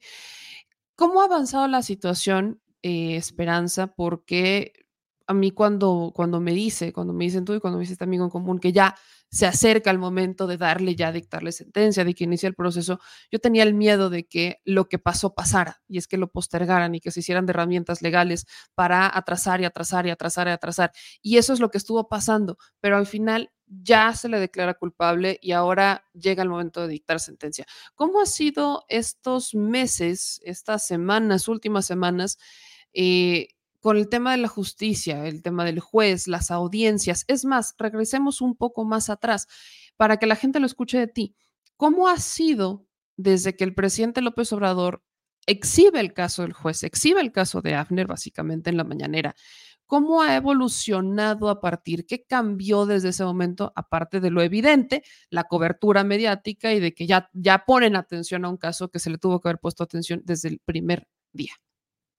A partir de que el presidente de la República, el licenciado López Obrador, alza la voz y reclama el que este señor libere secuestradores, violadores y hace un llamado a, la justicia, se vio un cambio totalmente radical. Casualmente en la próxima audiencia se presenta este señor con otro amparo que ya le habían concedido y se presenta con otro amparo para este decir que no había llegado a la audiencia pasada por con una receta médica y que por eso pues no pasa nada, ¿no? Entonces se siguen aplazando las audiencias y así puede, él podía meter 20 mil recetas para, para no llegar a las audiencias. Después de que el presidente de la República habla, eh, Aaron Chino dice, ay, creo que las recetas son este, falsas. Eh, ya siempre sí es un peligro para la sociedad, siempre sí hay que detenerlo y en ese momento lo, lo vuelven a detener. El señor se creía pues intocable porque era el rey de los amparos, precisamente porque tiene todo el apoyo del clero quien le paga los amparos, quien le paga este bufete de, más de 10 abogados, entran a veces cinco, a veces entran tres, y los demás están afuera escribiendo y están dando asesoría desde afuera para adentro, todo lo que tienen que decir, que tienen que hacer, todo lo que tienen que, este, que, que, que, que, que argumentar en el juicio, durante el juicio, pues eso cuesta. Yo entro con un abogado, él entra con 10. Entonces, eh, eh, a, pesar de todo eso, bueno, ya entendió el juez Aaron Chino que pues su, su receta no tenía eh, número de folio, no tenía una cédula profesional, este, pues no, creo que sí me está presentando documentos falsos, siempre sí hay que detenerlo.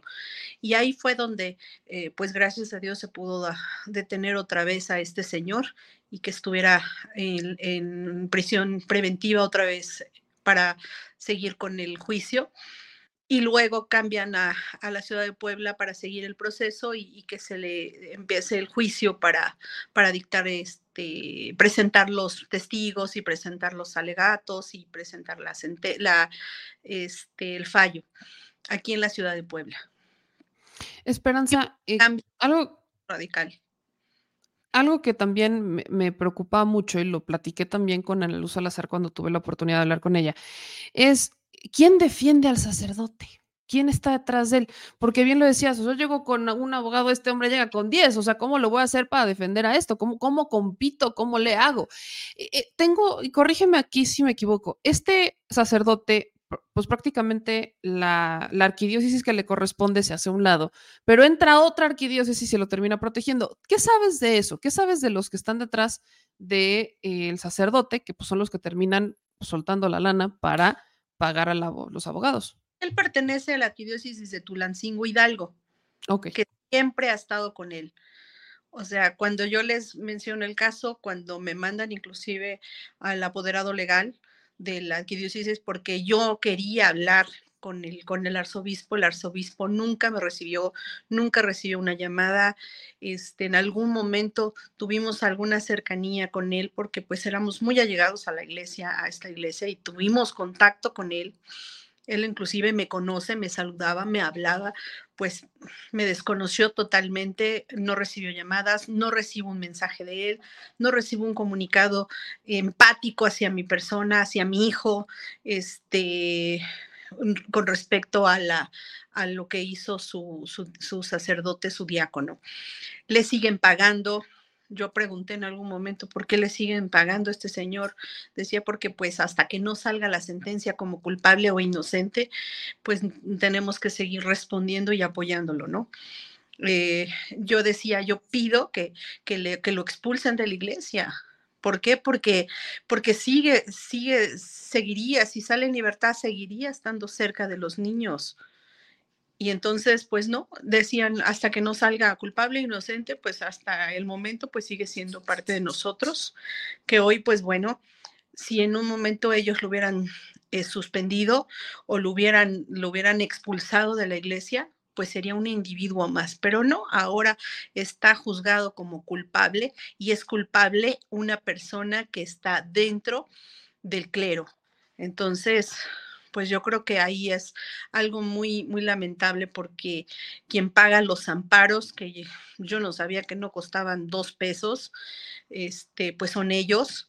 Eh, quien paga todos los abogados, quien paga todos los viáticos de todo, inclusive ellos decían, eh, mañana no puede venir, en una audiencia dijeron, no puede venir mi, mi, mi testigo porque me cobra 50 mil pesos mi testigo, entonces puede venir hoy o puede venir tal día y mencionaron esa cantidad, dices, pues ¿de dónde sale tanto dinero si el señor diácono dice que es de escasos recursos, ¿no?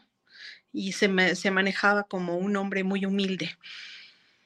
Entonces, pues quien lo protege, quien protege todo esto de pederastía clerical, pues es él. Esperanza, dicho eso, eh, tú y yo habíamos compartido un video, video que ya se hace público, que nos permites hacer público, porque terminan confirmando pues el testimonio de Abner, que quiero recordarle a la audiencia, fue revictimizado durante todo este proceso. Estamos hablando de dos años, dos años donde Abner le estuvieron pidiendo que reviviera un abuso sexual. dos años en donde el daño es irreparable para Abner, porque pensar que eh, Abner va a ser el mismo que era hace dos años sería bastante ingenuo y tomando en cuenta que lo vive en los años más importantes de su infancia, a los siete años. Este video, ¿qué es lo que nos dice Esperanza? Para que la gente también lo pueda tomar en contexto. ¿Qué es lo que pasa con este material que ya hacemos público ante una preocupación que es, no sabemos qué va a pasar?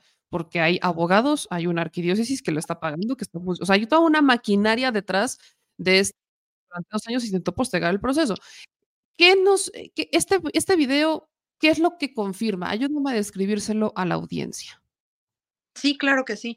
Ahí se observa perfectamente bien, como lo dice en la declaración de niño y como lo dice la declaración de la, de la testigo que también estuvo en, la, en, el, en el lugar.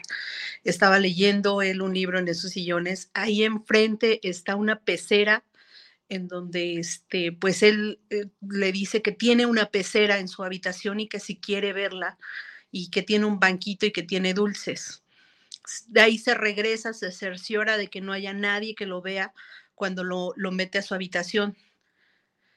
Esa es la sala y a la parte de atrás está la cocina. Ahí está pasando por donde está la pecera y ahí es donde lo llama para llevárselo a su habitación. Se dirigen hacia, hacia donde está su habitación. Los que han ido a la, a la, a la parroquia de San Juan Evangelista en Aquisla, Puebla, saben bien en dónde se encuentra este lugar, es en donde recibe el padre José Chávez Amezco a todas las personas. Saben que es un lugar público, ahí en el centro se encuentran las cosas que le fuimos a dejar en ese momento al sacerdote, unos apoyos para las fiestas que, que iban a hacer para la iglesia. Y, este, y bueno, ahí, ahí se observa que, que, que hay un contacto con el niño. Y es muy lamentable, querida este meme, porque hasta apenas nos los hacen llegar un video que se pudo haber integrado a la carpeta de investigación y que, y que pudo haber aportado muchísimo para, para el juicio. Y que en su momento dijeron que las cámaras no grababan, que las cámaras solamente transmitían y el, pues, estas, estas imágenes pues circularon por muchos lugares eh, antes. que me llegara a mí, ¿no? O sea, y, de hecho quien me lo mandó pues fue una, una amistad muy cercana al padre José Chávez Amezcua, que, que se lo envió el padre a, a este amigo y no me lo envió a mí, ¿no? Esperanza, este video eh, evidentemente se pudo haber utilizado. Si este video lo hubieras recibido en, el, en los primeros años, el primer año de, de, la, de la situación, ¿Crees que se hubiera resuelto? ¿Crees que este video hubiera hecho una diferencia tomando en cuenta el contexto legal y todo? Sí, claro que sí, por supuesto, porque eh, se menciona inclusive durante las audiencias que, que se fueron a revisar las cámaras y que se negó la, el, el, aparato de grabación y que no hay, y que no hay este, no, no hay este, no hay no había, no había, no había el, aparato para grabar.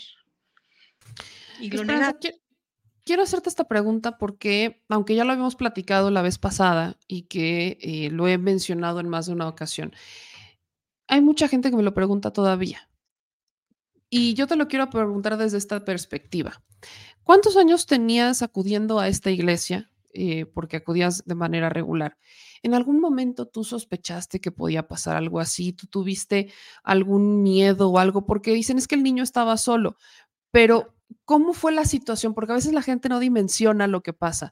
¿Tú en algún momento tuviste alguna sospecha, algo que te hiciera dudar? ¿Qué es lo que pasa en el contexto y cómo cambia esta situación? Eh, pues tu vida tu, fe, tu religión, tu, manera de vivir las cosas, de sentirlas, de acudir a esta iglesia. ¿Hay algún cambio después de esto? Nunca hubo un temor, este, porque era mi amigo el, el párroco. Yo lo quería muchísimo, o sea, de verdad me duele muchísimo porque el párroco era mi amigo. Yo quería muchísimo a su mamá, en muchas ocasiones, en la enfermedad de su mamá, estuvimos presentes, estuvimos presentes cuando él estuvo enfermo de COVID, cuando, cuando él mal lo necesitó, estuvimos presentes, presentes, eh, como amigos, como amistad, desde el plan ni, ni siquiera tan sobrepasaba el tema religioso, era el tema de humanidad era el tema de ver a un amigo que estaba enfermo, era el tema de ver a un amigo que estaba con su mamá, que su mamá se había caído y que tenía problemas este, en la cadera y que estaba en el hospital y, y tratar de ayudarlo, ¿no? Era un tema de, de, ser amigos y de ir, de ir seguido a verlo, porque porque lo sentíamos amigos, lo sentíamos familia, y quién iba a pensar que en la casa de tu mejor amigo, en la casa de tu, de, de, pues de tu, de tu amigo, iba, iba, le iba a suceder algo así a tu hijo, ¿no? Y mi hijo siempre, tú lo, tú lo, lo, lo, vas a conocer, es un niño pequeño, es un niño que, que siempre está pegado con su mamá. Y de, de hecho, este, ese día todo el tiempo estuvo pegado conmigo de, lo regañó porque estaba agarrando las flores de su mamá. Le dijo, no toque las flores. Y se sentó conmigo y me abrazó, ¿no? Todo esto ocurrió cuando nos despedíamos. Mi hijo se adelantó y este, en, cuando él se adelanta, baja las escaleras, me entretiene un momento el padre José Chávez Amezcua para, para decirme de unas máscaras, de unas cosas que necesitaba para que le pusiéramos pintura y este, escucho que le dice la cocinera, mi niño, ya te vas, o sea, todo el tiempo estoy pendiente de que estoy escuchando a mi niño que está en la pecera, siempre bajaba a ver a los peces. Antes de irnos bajaba a ver a los peces. Todo el mundo que ha ido a la iglesia sabe que el padre tiene una pecera ahí. Y este, y ahí fue donde eh, intercepta a mi niño este señor, ¿no? La cocinera se va hacia su recámara y es en el momento en donde él aprovecha para meterlo. Cuando nosotros bajamos, decimos, Abner, vámonos. Este, Abner, vámonos. La, escalera y la puerta de la, habitación del diácono estaba enfrente de la escalera. Este, no, no, lo escuchamos, no, no me responde, salimos a gritar, gritamos, todos gritamos, salió la cocinera para gritar, este, Abner, Abner, ¿dónde estás? Contéstanos, ya vámonos. Este, no nos contesta, yo empiezo, inclusive abro esa puerta, trato de abrir esa puerta y estaba con seguro. Este, voy a las siguientes habitaciones, este, les pregunto, oigan, ¿no han visto a Abner? No, nadie lo ha visto. La, señora que era la cocinera, ¿no has visto a Abner? No, no lo he visto. Salieron a buscarlo. Esa puerta continuaba cerrada. Siguen todos gritando. Me quedo parada eh, en, enfrente de esta puerta y abre el tipo la, la, puerta y avienta a Abner. Nunca imaginó que en ese momento llegamos, este, eh, llegó Judith, llegó la señora José y estábamos nosotros tres, llegamos ahí y vemos cómo avienta a Abner hacia afuera y el tipo todavía se acomoda el pantalón y se da la vuelta, se me queda mirando y se mete atrás de un murito de madera. Y este, y yo pensé que nunca, nunca imaginé que detrás del murito de madera no había nada, ¿no? Se esconde detrás de ese murito de madera. Mi niño sale, pues sí, desencajado. Yo le pregunto que si está bien, qué le pasó. Los, lo, de, hecho, hasta le digo, ¿estás bien? Y me dice, este, sí, mamá, sí, sí estoy bien. ¿Te hizo algo? ¿Te dijo algo? ¿Pasó algo? Me dijo, no, mamá, estoy bien. Este, salimos y él va llorando que es que, ¿por qué no me contestaste? Me espanté mucho, pensé que te había salido, ¿por qué no me dices nada? Salimos y este, se queda parado y yo le digo, dime por qué no me contestabas. Y me dice, mamá, es que si te digo, te va a matar. Porque me dijo que si yo decía algo te iba a matar, me tapó la boca y, y me dijo que no dijera nada porque si no te iba a matar. Entonces en ese momento yo le comuniqué al padre José Chávez Amezcua el cual ya no quiso bajar, no quiso salir, se encerró en su cuarto.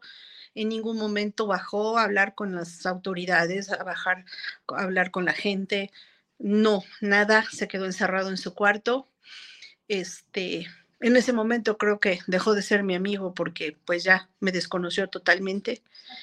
A partir de ese momento hubo un cambio radical, ¿no? Después de, hasta decirme adiós, gorda, cuídate mucho, te quiero, bendiciones En ese momento hubo un desconocimiento total y de ahí este, mi niño lo, llevamos al médico, que hay un médico muy cerca, me dice un amigo, ya sabes que revísalo, este, no vaya a ser que estés exagerando o, ni siquiera haya pasado nada, ¿no?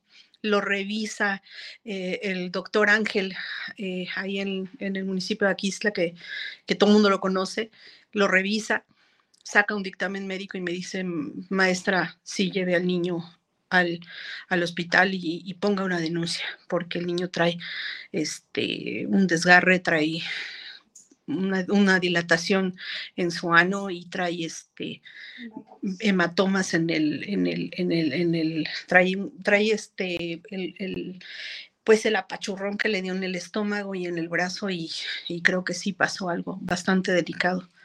Él le pedí que sacara el dictamen médico y me dijo sin ningún problema. Él me acompañó inclusive a fiscalía en ese momento para también, este, pues decir yo soy médico y también lo, lo acabo de revisar, ¿no? Entonces, pues en todo momento estuvimos ahí y me te imaginas si nosotros que estábamos ahí se atrevió a hacer eso, pues, ¿qué más con los demás niños que después las familias se acercaron a decirme, oye, ¿sabes qué? Pues yo vi cómo este, jalaba a los niños o jaló a un niño o a una niña que también se la llevó a la sacristía de tal comunidad, porque, porque además él se iba a las comunidades a dar misa. Entonces, pues ahí él aprovechaba para llevarse dulces, llevarse fruta y, acercarse con, con, los demás niños y este, pues abusar de ellos. Yo les pedí que levantaran la denuncia y me dijeron, maestra, nosotros no contamos con el recurso, este, ya nos llamaron la atención, ya nos dijeron que si nosotros decíamos algo, pues iba a haber represalias en nuestra contra y, preferimos que, que, se quede así.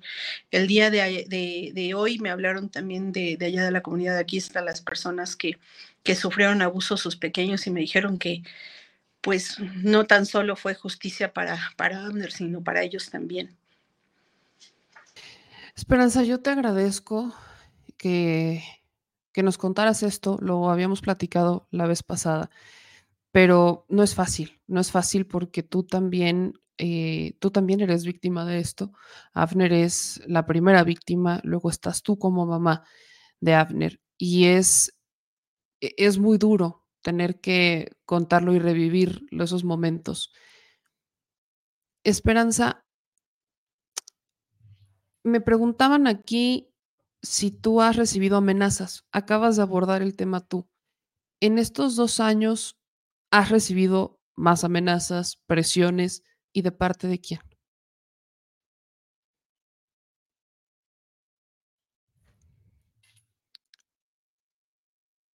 A ver si nos podemos volver a conectar. ¿Te puedes volver a conectar a ver si va de nuevo? Espérame, déjame. Sí, hubo ahí un problema. Me, me frustra demasiado, y lo tengo que decir, de verdad, me, frustra de sobremanera. Comentarios como el de Miguel Ángel que dice, ¿y la madre dónde estaba? Ya lo acaba de decir. Yo no quería volvérselo a preguntar porque cuando hace meses platicamos con ella, relató la situación. Se lo vuelvo a preguntar para que quede claro, pero de verdad, gente, escuchen, nada más escuchen. El error que cometen muchos y que de verdad me molesta y que me saca lo peor de mí es cuando quieren culpar a las víctimas. ¿Neta? O sea, ¿es en serio? ¿Es, ¿Es, neta esa lógica? ¿A quién, en qué cabeza cabe culpar a las víctimas? Perdón, yo no comparto eso. Por favor, escuchen antes de emitir opiniones a lo, a lo tonto. Lo dejaré de, de esa manera.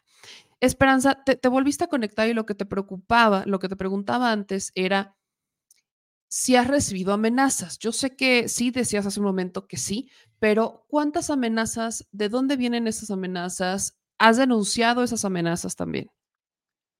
Sí, ya se presentó una denuncia eh, desde el día de ayer.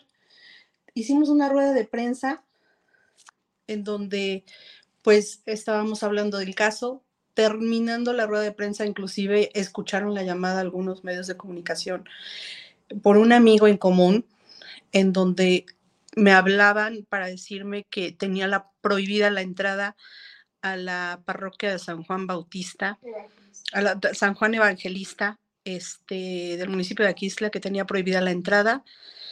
Igual mi familia, igual mis amigos, este, porque si no iban a ejercer un tema de linchamiento y pues que no querían problemas, ¿no? Eso el señor Humberto, este, el sacristán, es el que, a través de él me hacen llegar este, este mensaje, que no podía ir. El, el, sacerdote José Chávez Amezcua tiene ahí un, tema con, con, unos sueros que ponen cada, cada mes que llegan al municipio de Aquisla. Y pues la familia de nosotros, mi, mi familia, la mamá de Judith, su papá, amigos muy cercanos van a ponerse esos sueros cada mes porque pues les ayuda mucho para su salud. Y pues ya dijo pues que ni siquiera vayan este, los papás de, de Judith porque pues no los quiere ver ahí, no quiere verme a mí, no quiere ver a Judith ahí para ponernos estos sueros, porque si no, pues va a ejercer el linchamiento, ¿no? Como, como bien siempre se conoce que en el municipio de Aquiscla, este, pues sucede, ¿no?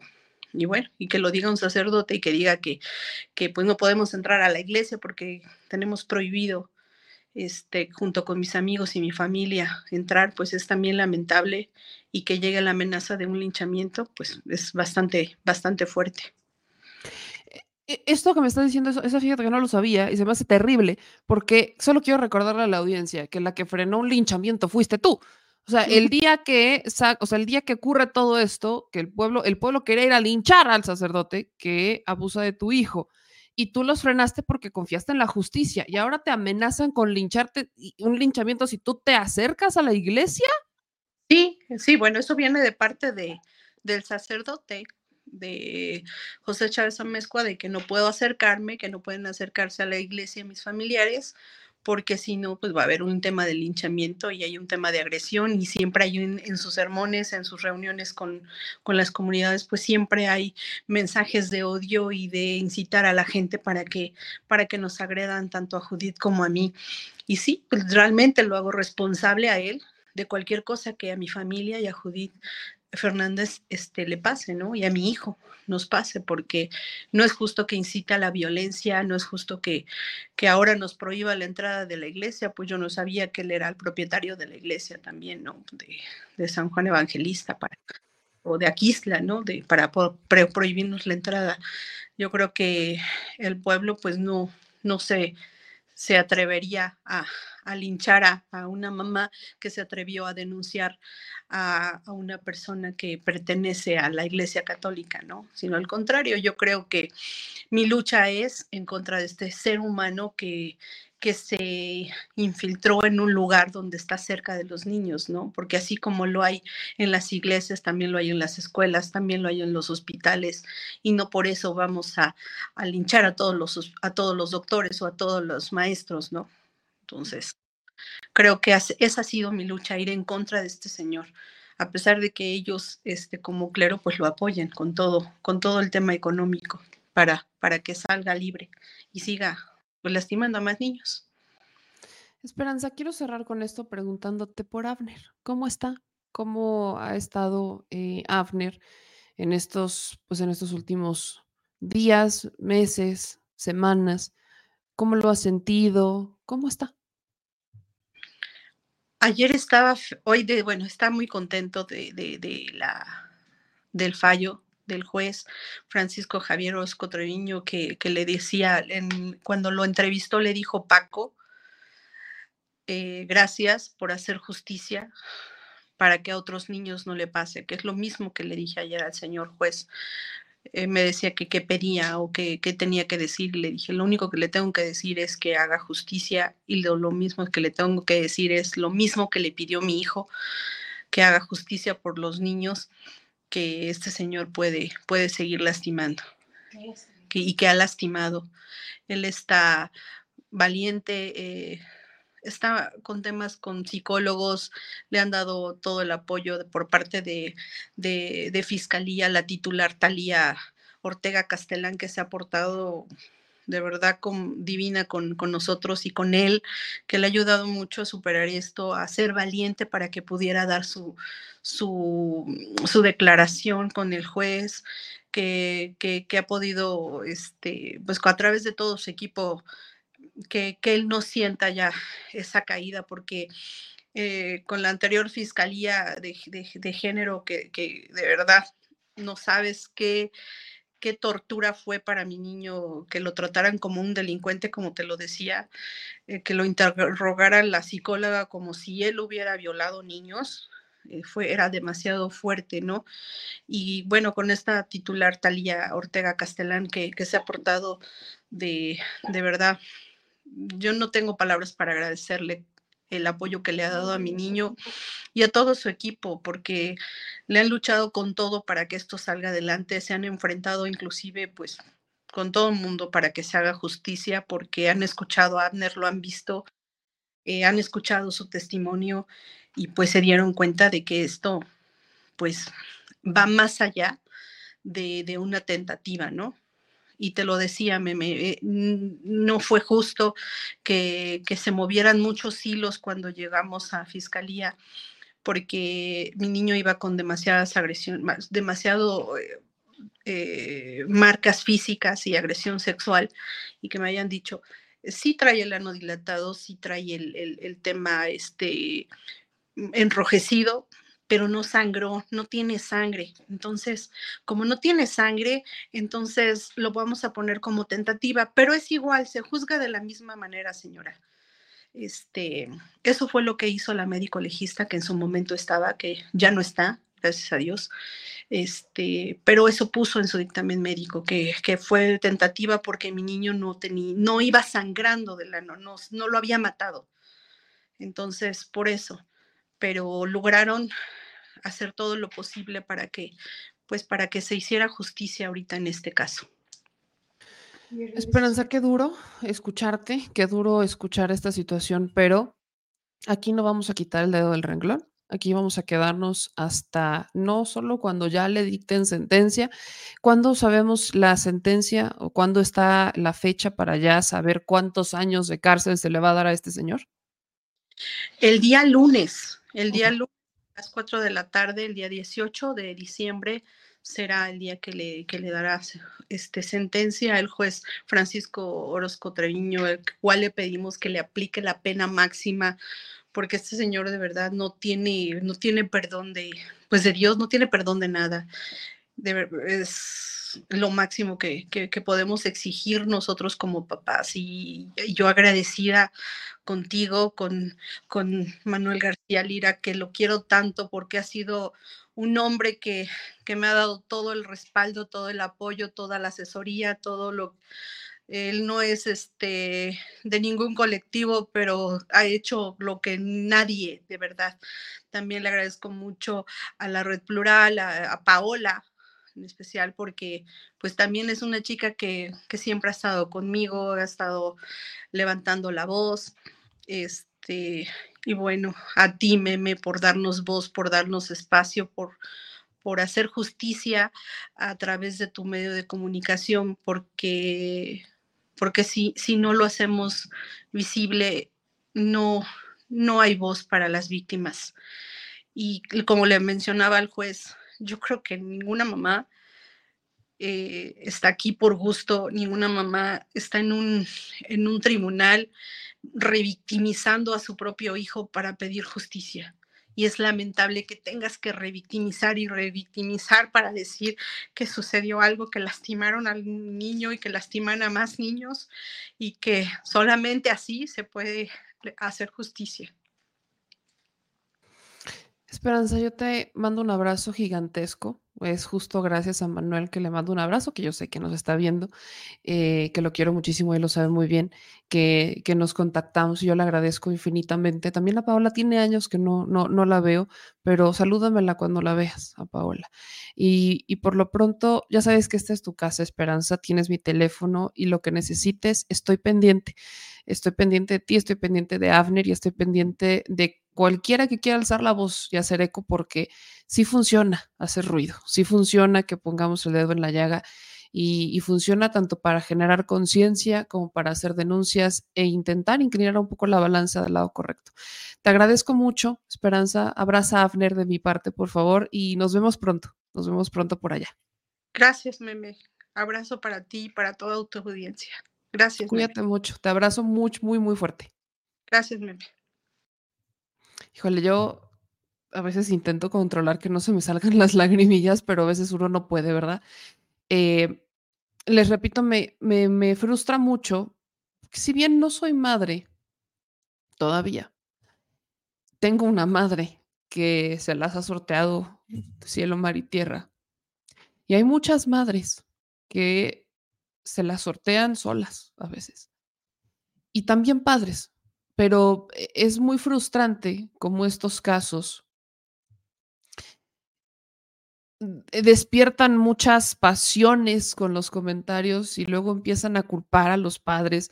E, el, caso de Abner ocurrió en cuestión de segundos, eh, de, en un lugar al que tenían años acudiendo y donde había plena confianza porque sentían que era su casa. Hay muchas dudas que quedan, sí, creo que no es el momento de abordarlas, las abordaremos más adelante. Creo que el punto esencial en este momento es que se le dicte sentencia a un sacerdote pederasta, algo que tampoco es común, porque lo que pasa con los sacerdotes cuando son eh, señalados de ser pederastas y se les comprueba es que no van a juicio. Eh, normalmente simplemente se les separa y los mandan a otra iglesia, quizás a un pueblito, y no, no vemos no vemos que exista justicia. Pero acá fue tan evidente la desfachatez de este juez, que exhiben en el este quién es quién, ¿no? De los jueces y demás, que no están haciendo su trabajo, que definitivamente no podía pasar desapercibido. Lejos de, pues lejos de señalar de nuevo cómo los medios de comunicación hacen eco tarde, qué bueno que lo hacen. Es el efecto Israel Vallarta. Eh, hasta, que un, hasta que el presidente toma el caso de Israel Vallarta a nivel nacional, los medios que durante más de 15 años nunca lo pelaron y nunca le dieron voz, ahora van y le hacen caso.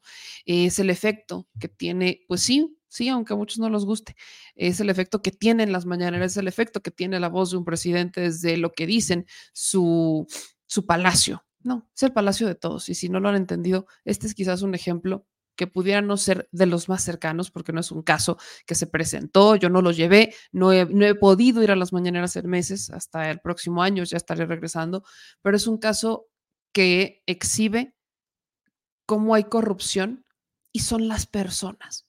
Ojo, son las personas. No es la institución. En el caso de la iglesia, sí, sí, porque la institución la hacen personas, pero una cosa es la fe y la gente puede creer en lo que quiera creer y otra cosa son las personas que se trepan en eso, que se aprovechan del poder que tienen sobre otras porque creen en lo que predican y entonces abusan de menores. Este sacerdote ya había abusado al menos o había sido señalado de haber abusado a 10 menores. No habían alzado la voz los padres hasta que Esperanza va y alza la voz. Ella decidió creer en la justicia hace dos años y en la primera entrevista que le hice me lo dijo, se había arrepentido.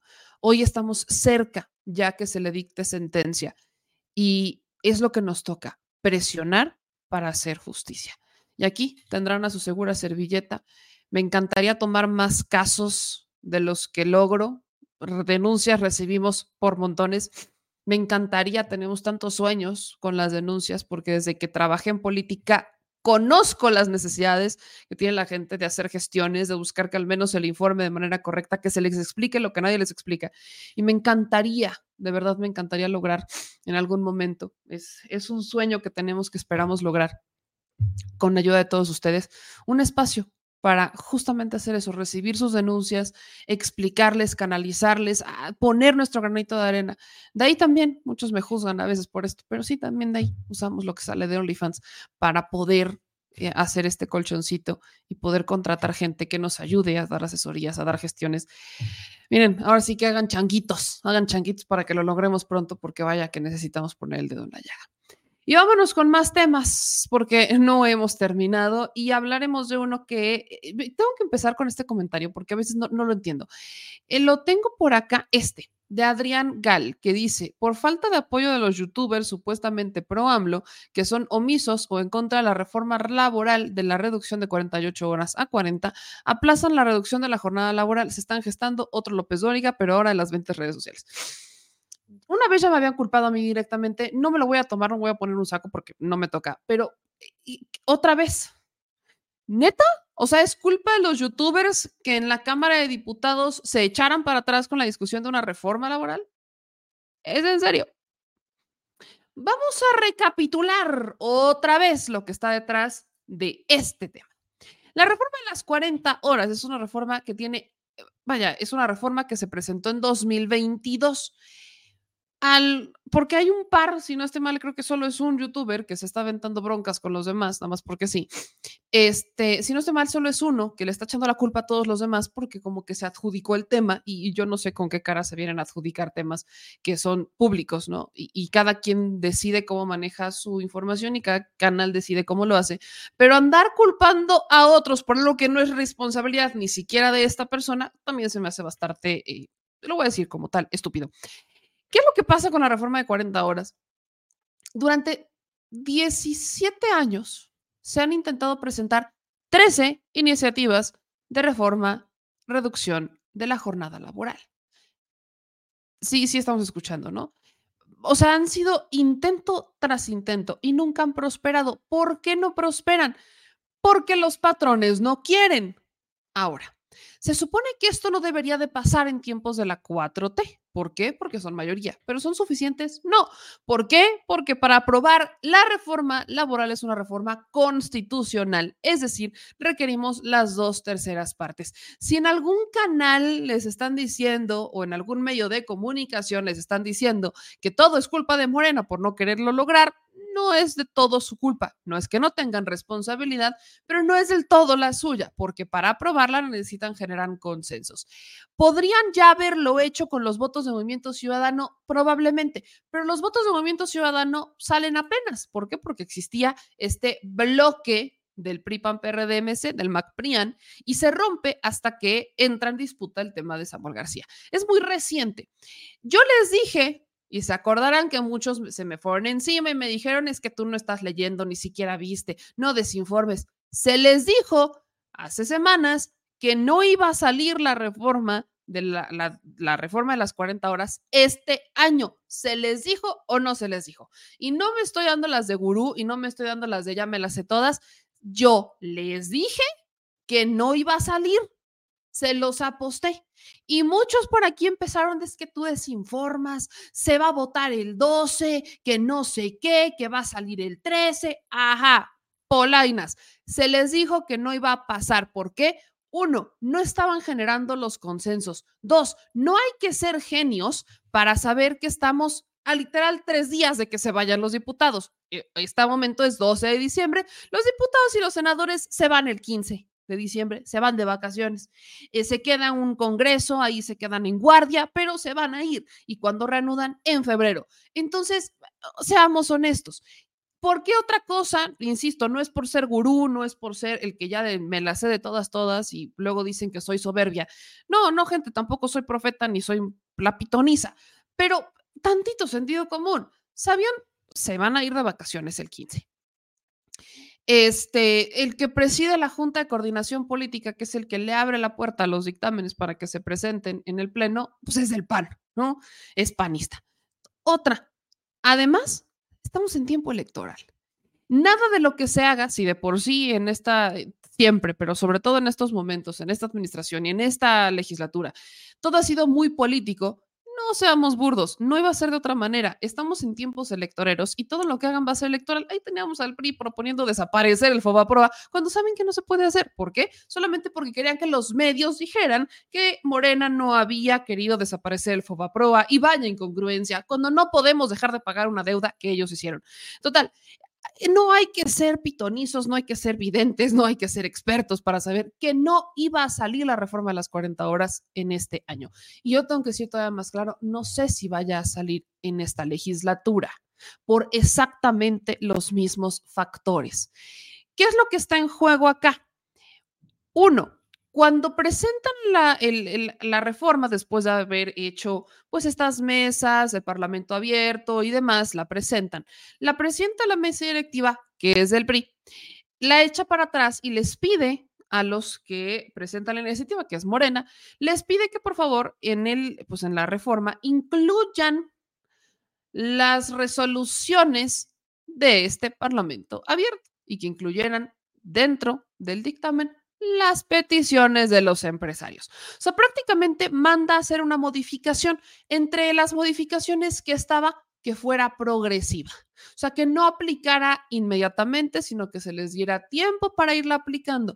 Bajo la experiencia que tenemos, cuando esto ocurre, pues no terminan aplicando nada. Caso outsourcing. En el outsourcing se les dio tiempo para que poco a poco fueran aplicando y reduciendo el outsourcing. Y yo sigo viendo empresas con subcontrataciones. Algunas ya lo modificaron, sí hay una reducción, sí, sí ha pasado, pero todavía, ¿no? Entonces no es como que de la noche a la mañana. Dos, otra cosa que también es importante señalar es que sí, y ahí sí puedo medio coincidir un poco con, eh, incluso el presidente lo, lo, lo mencionaba un poco, no a grandes rasgos, pero esto no va a resolver los problemas profundos que existen en cuanto a la jornada laboral. ¿Por qué? Quiero que me digan en el chat, ¿cuántos de ustedes, neta, trabajan ocho horas a la semana. Neta, así, al chile. ¿Cuántos? ¿Cuántos de los que trabajan bajo un esquema de horas, cuántos neta trabajan ocho horas? Trabajan más. O sea, ni siquiera, o sea, estamos peleándonos por una reforma de, que va a reducir de 48 a 40, cuando en realidad hay gente que termina trabajando hasta 60. Ni siquiera las horas legales trabajan más.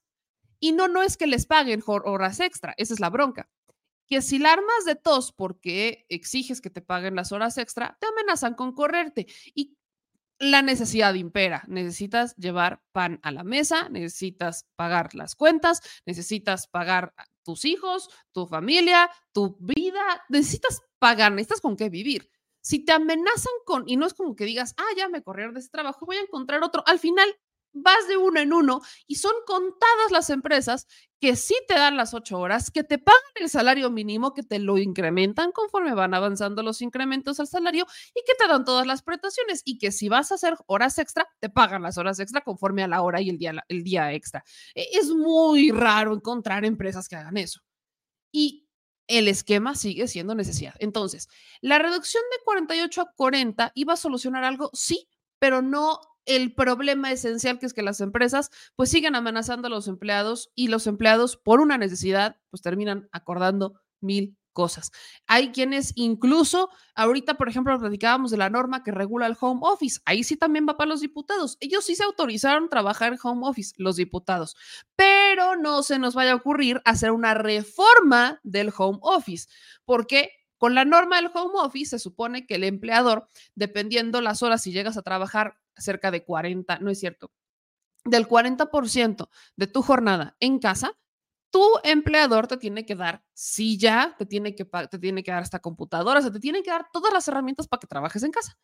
¿Y qué es lo que hacen los empleadores? No llegan al 40% te dejan en un 30, porque la, la, norma dice que solamente del 40 para arriba. Entonces prefieren, para no hacer, para no pagar la parte proporcional de luz, para no pagar la parte proporcional de internet, para no darte equipo, no darte silla, para no hacer todo eso, si te van a mandar a trabajar en, oh, en home office, se aseguran que ni siquiera lleguen al 30% para evitar tener que cumplir con la norma.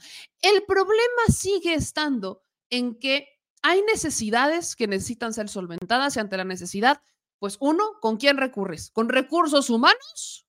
Recursos humanos, pues también eh, termina chambeando y recursos humanos sigue instrucciones del empleador y si el empleador dice que te corra, te va a correr. Recursos humanos no es opción. ¿Con quién recurres? ¿Conciliación y arbitraje? Eh, después de eso, vámonos al siguiente. Empleadores. Hay una muy mala cultura empresarial. Pésima. Nos dimos cuenta los millennials. Hay quienes generaciones antes ya se habían dado cuenta, pero quienes más la padecimos son los, millennials. ¿Por qué? Porque los millennials venimos con esto de yo trabajo por resultados, no por horas. Y puedo ser extremadamente productiva en tres horas y hacer lo que podría hacer en ocho o hasta más, pero a fuerza las horas nalga cuentan.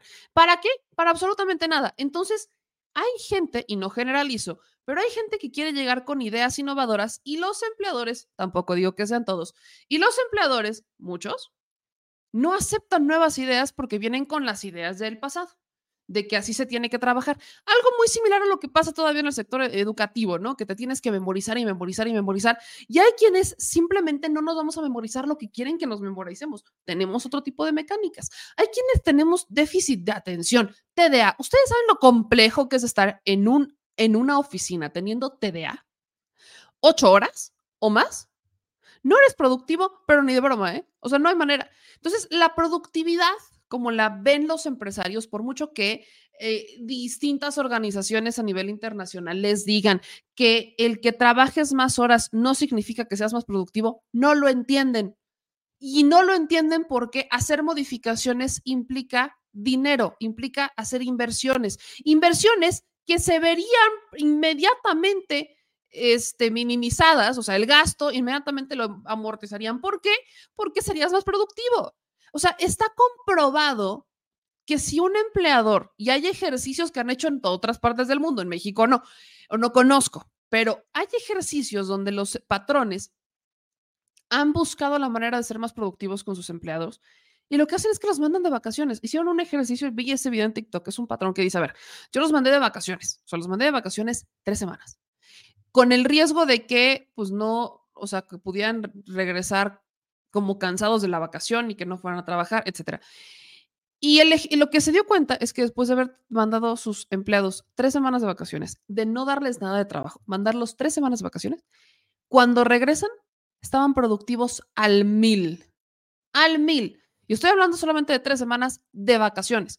¿Qué es lo que empezó a hacer? Empezó a hacer modificaciones internas para que tuvieran mayor tiempo de recreación y que cuando llegaran fueran más productivos, porque no necesariamente estar ocho horas en una oficina quiere decir que vas a ser productivo. ¿Qué pasa con aquellos que trabajan en la maquila? ¿Qué pasa con aquellos que tienen que operar maquinaria? ¿A quién se le ocurre pensar que alguien que tiene que operar una maquinaria tiene que estar tantas horas y muchas horas, hablamos de 10, 12 horas, en una máquina? Si saben el riesgo que se corre, ustedes saben cuántos accidentes de trabajo han ocurrido por una persona que opera una máquina y que está cansada Nada más por el estar cansado, ¿eh? ¿Por qué? Porque los empleadores no quieren contratar más personas para tener dos o tres jornadas con diferentes personas. Otra razón, porque los empleadores no quieren estar capacitando a dos o tres personas porque quizás uno lo hace muy bien y en vez de promover ese a uno para que capacite a los demás para que lo hagan bien, entonces prefieren que ese uno se quede como empleado haciendo un trabajo por tantas horas porque lo hace bien. Pero no quieres capacitar a otros porque eso significaría gasto que promuevas a una persona, incrementes el sueldo de esta persona y contrates a otras. No están viendo el impacto que podría tener que ahora tengas tres o cuatro personas que van a hacer el trabajo de una muy buena manera y que van a estar supervisadas porque el que lo hace mejor no lo ven de esa manera porque todo es dinero. Entonces aquí tenemos mucho empresario codo que por eso es rico. Y no generalizo, que la otra vez no sé por qué la gente luego tiende a pensar que generalizo. No estoy generalizando. Hay quienes, hay empresarios que sí lo entienden y son contaditos, contaditos los, este, los empresarios que lo hacen. Y a veces son ni pymes, ¿eh? Ni siquiera son de las grandes empresas. Todo esto lo pongo a modo de contexto para como que dimensionen que el problema de, las, de reducción de la jornada laboral es un problema que va mucho más allá de reducir la jornada laboral. Tiene que ver con un cambio de cultura empresarial. Por ejemplo, Carlos Slim, cuando fue la, la es más, voy a buscarles la, la imagen, porque cuando fue la inauguración de el, del aeropuerto de Felipe Carrillo Puerto, a Carlos Slim le preguntan sobre la reducción de las 40 horas.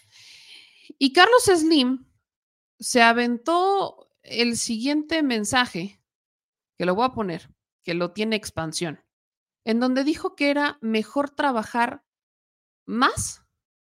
Vea, esto, vean nada más esto que le preguntan a Carlos Slim. Escuchen lo que dijo el empresario más rico de México sobre la reducción de las 48 horas. Norma laboral para las 40 horas, ¿cuál es la postura que tiene usted? No, yo creo que es mejor que personas trabajen 48 y ganen más a que trabajen 40 y ganen menos.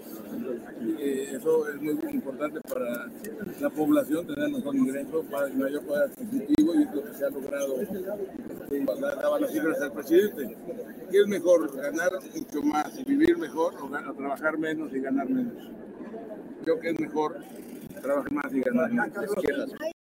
Claro, porque cuando eres el empresario más rico de México, puedes decir que puedes trabajar 80 horas y ganas más, porque lo que gana Carlos Slim en una hora no es lo que gana un obrero en una hora, ni siquiera en un día, vaya, ni en un mes, ni en un año. O sea, lo que genera un, eh, o sea, un obrero en un año no es ni la cuarta parte de lo que genera Carlos Slim en una hora. Entonces, para Carlos Slim, por supuesto, por supuesto que las horas cuentan. Por supuesto que las horas cuentan, claro que cuentan. Cuentan mucho porque para él significa ganar más. Por eso hacía la pregunta desde el inicio.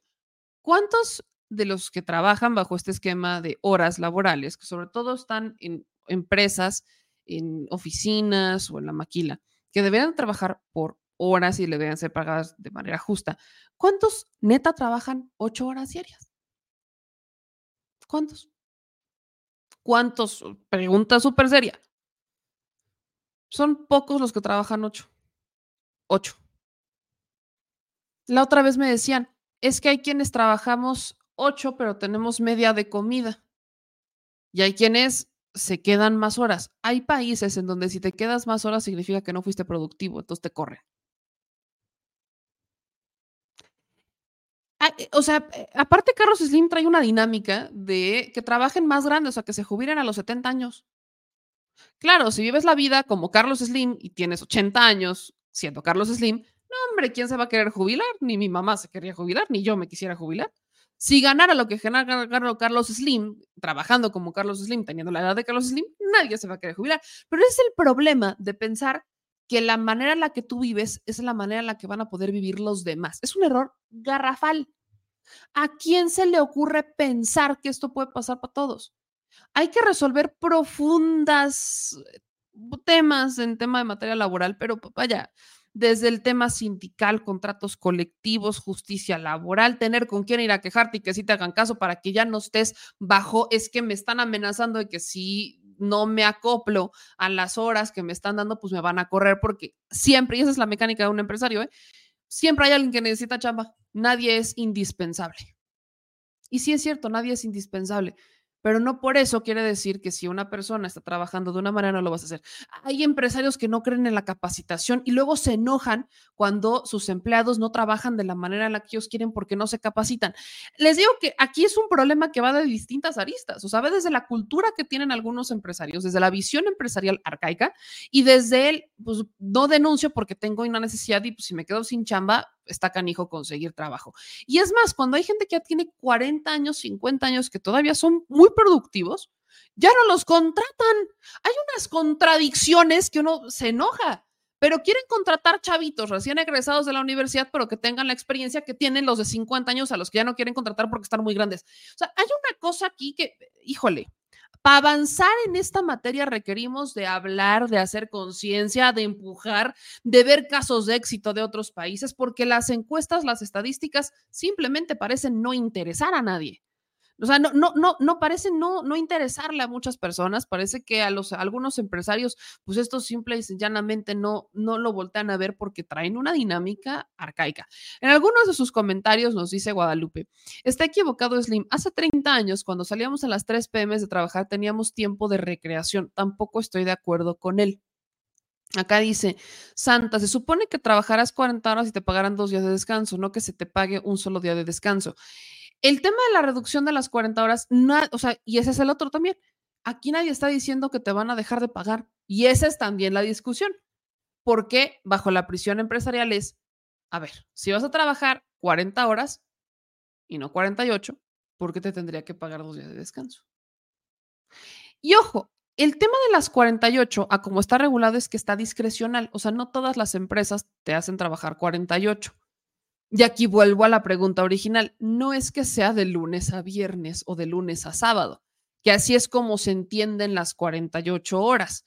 Se supone que lo que pasaría es que trabajarías de lunes a viernes de manera ya obligatoria y los sábados y domingos son sagrados y no se trabajan.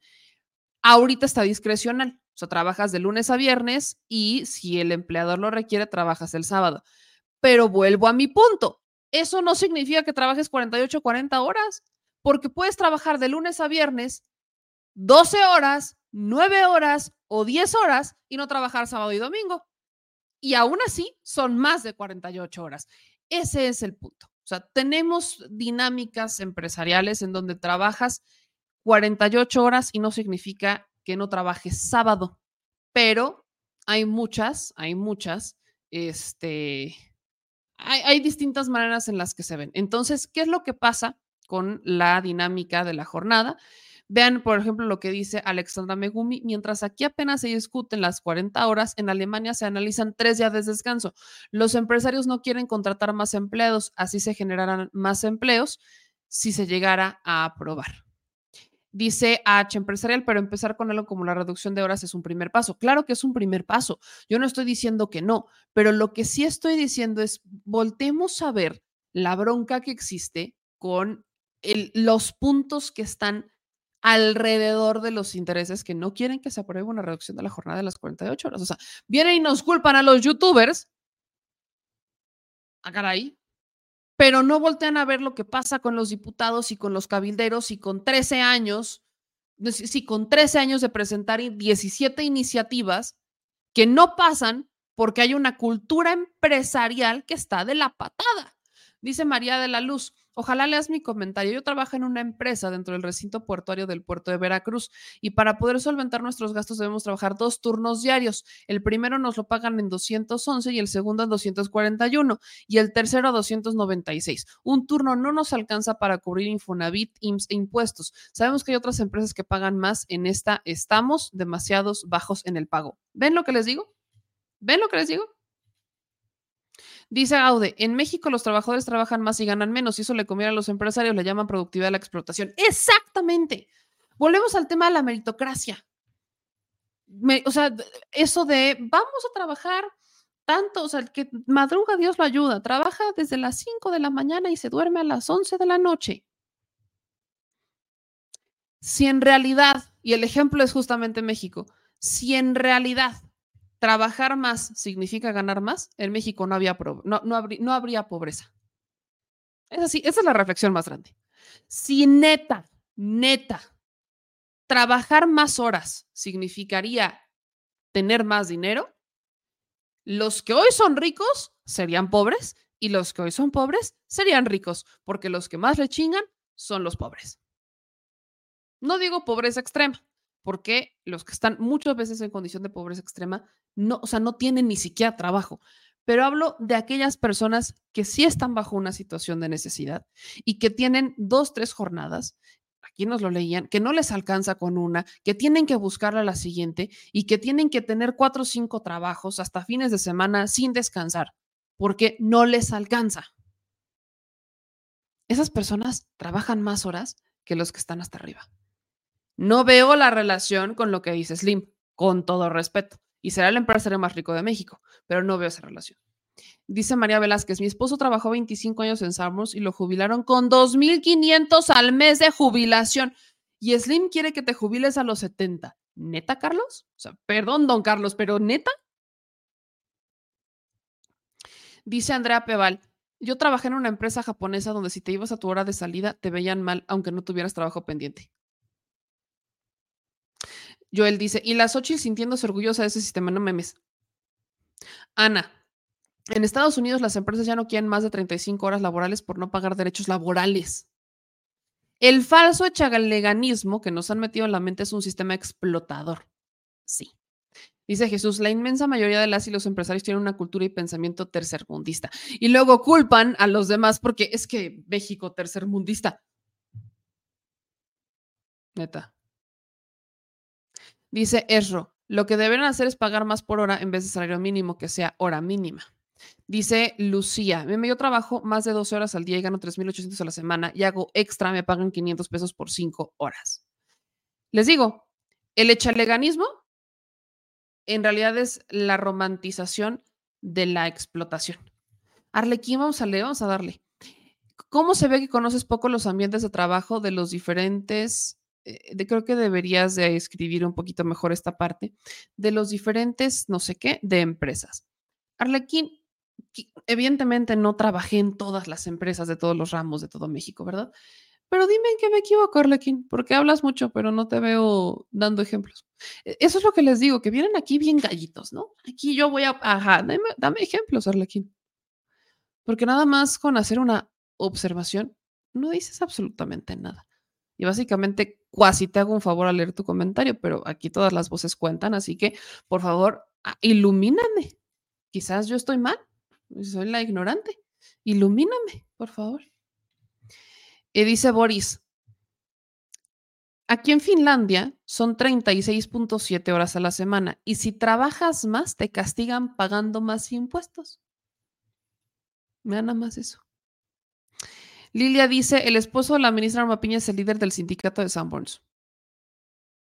Topolino dice, pues me sí escribió muy bien las cosas que me han pasado y he parecido. Y pues yo digo, no, no estoy tan Emanuel dice, yo tengo que recordar al lugar donde trabajo del aumento al salario mínimo por año. Ya me han aplicado la de enero y febrero pagarme lo del año pasado. O sea, Emanuel le tiene que estar diciendo a su empresa, oye, aumentaron el salario mínimo hace unos meses, ¿eh? Ahí te encargo que nos lo aumentes.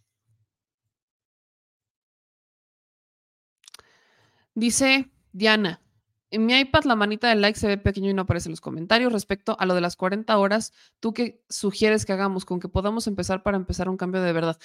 Evidentemente es exigir, evidentemente es exigir. No estoy diciendo que no se aprueben las 40 horas, lo único que quise es poner en contexto todos los problemas que existen y cuáles son justamente estos intereses que están detrás de evitar una reducción de las 40 horas. Lo han estado haciendo durante una década, o sea, llevan más de una década, más de una década estando cabilderos, empresarios detrás de legislaturas y legislaturas y administraciones y administraciones, evitando una reducción de una jornada laboral. Claramente esto no es algo que iba a salir tan sencillo.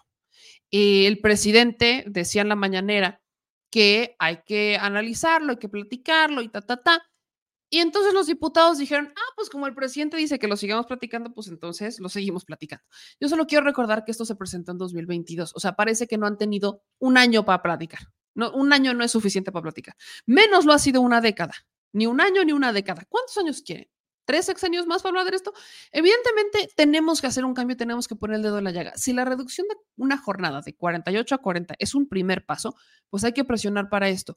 Y no solamente es chamba de los youtubers, también es chamba de los que están en las redes sociales, de todos y de todas, de alzar la voz. Y es chamba de los diputados. Les dije, los tiempos electorales son complejos a lo que yo veo, va a ser más fácil que la reducción de las 40 horas salga en el plan C a que salga en el siguiente periodo, que va a ser meramente electoral, en donde Movimiento Ciudadano podría sumar los votos que faltan para sacar esto, porque se requieren las dos terceras partes, y los votos de MC podrían sumar y aún así no son suficientes. Todavía tendríamos que sacar al PRI, al PAN y al PRD. Y estos tres partidos están aferrados en su moratoria y en que no van a aprobar nada. Si no tienes las dos terceras partes, no va a salir una reforma constitucional. No es nada más por voluntad de un partido. Si es reforma constitucional, requieres a las dos terceras partes. Y en este momento no se tienen. Ese es el problema. Entonces, yo veo complejo que la reducción de las 40 salga en esta legislatura por las condiciones políticas que existen no descarto que ocurra un milagro y que se empiecen a cambiar diputados de bancadas. Podría pasar, pero ojo, en el Senado, Morena ya perdió tres senadoras en el Senado. Y no es una reforma que solamente tenga que pasar en la Cámara de Diputados, también tiene que pasar en la Cámara de Senadores y luego cumplir su proceso legislativo con congresos locales. Estamos en tiempos electorales donde una reforma electoral, una reforma constitucional como esta, sí es complicada. Veo más probable que rumbo al plan C se apruebe. ¿Eso qué quiere decir? Que hay que seguir presionando y que hay que seguir alzando la voz, pero al menos pues vean el contexto completo de lo que está ocurriendo para que no digan que es culpa de unos o el culpa de otros. Se necesitan las dos terceras partes. Y solo quiero recordarle, una maravillosa también, que un político, un político que tiene a todo un sindicato, que es la CATEM, anda colado en el equipo de campaña de Claudia Sheinbaum, que es Pedro Aces.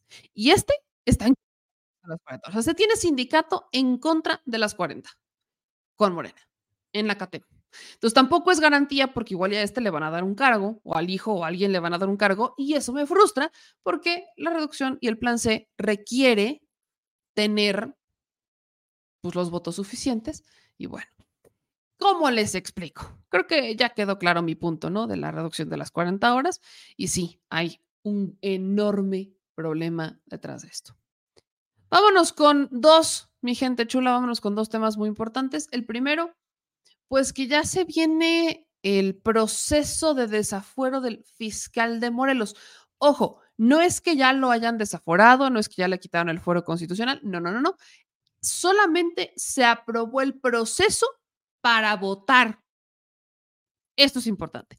El fiscal Uriel Carmona, que ha entrado y salido de prisión por el caso de Ariata Fernanda, eh, por haber, pues por estar detrás de una obstaculización de un proceso de feminicidio, pues ha estado muy cómodo porque dentro de prisión seguía siendo fiscal.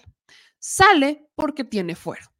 Y al tener fuero prácticamente es inmune hubo en algún momento, por eso es que lo logran detener y lo meten al bote, una, eh, pues llamémosle una resolución de la Suprema que bajo ciertos delitos que se le investigaban, pues podían meterlo a prisión porque no aplicaba.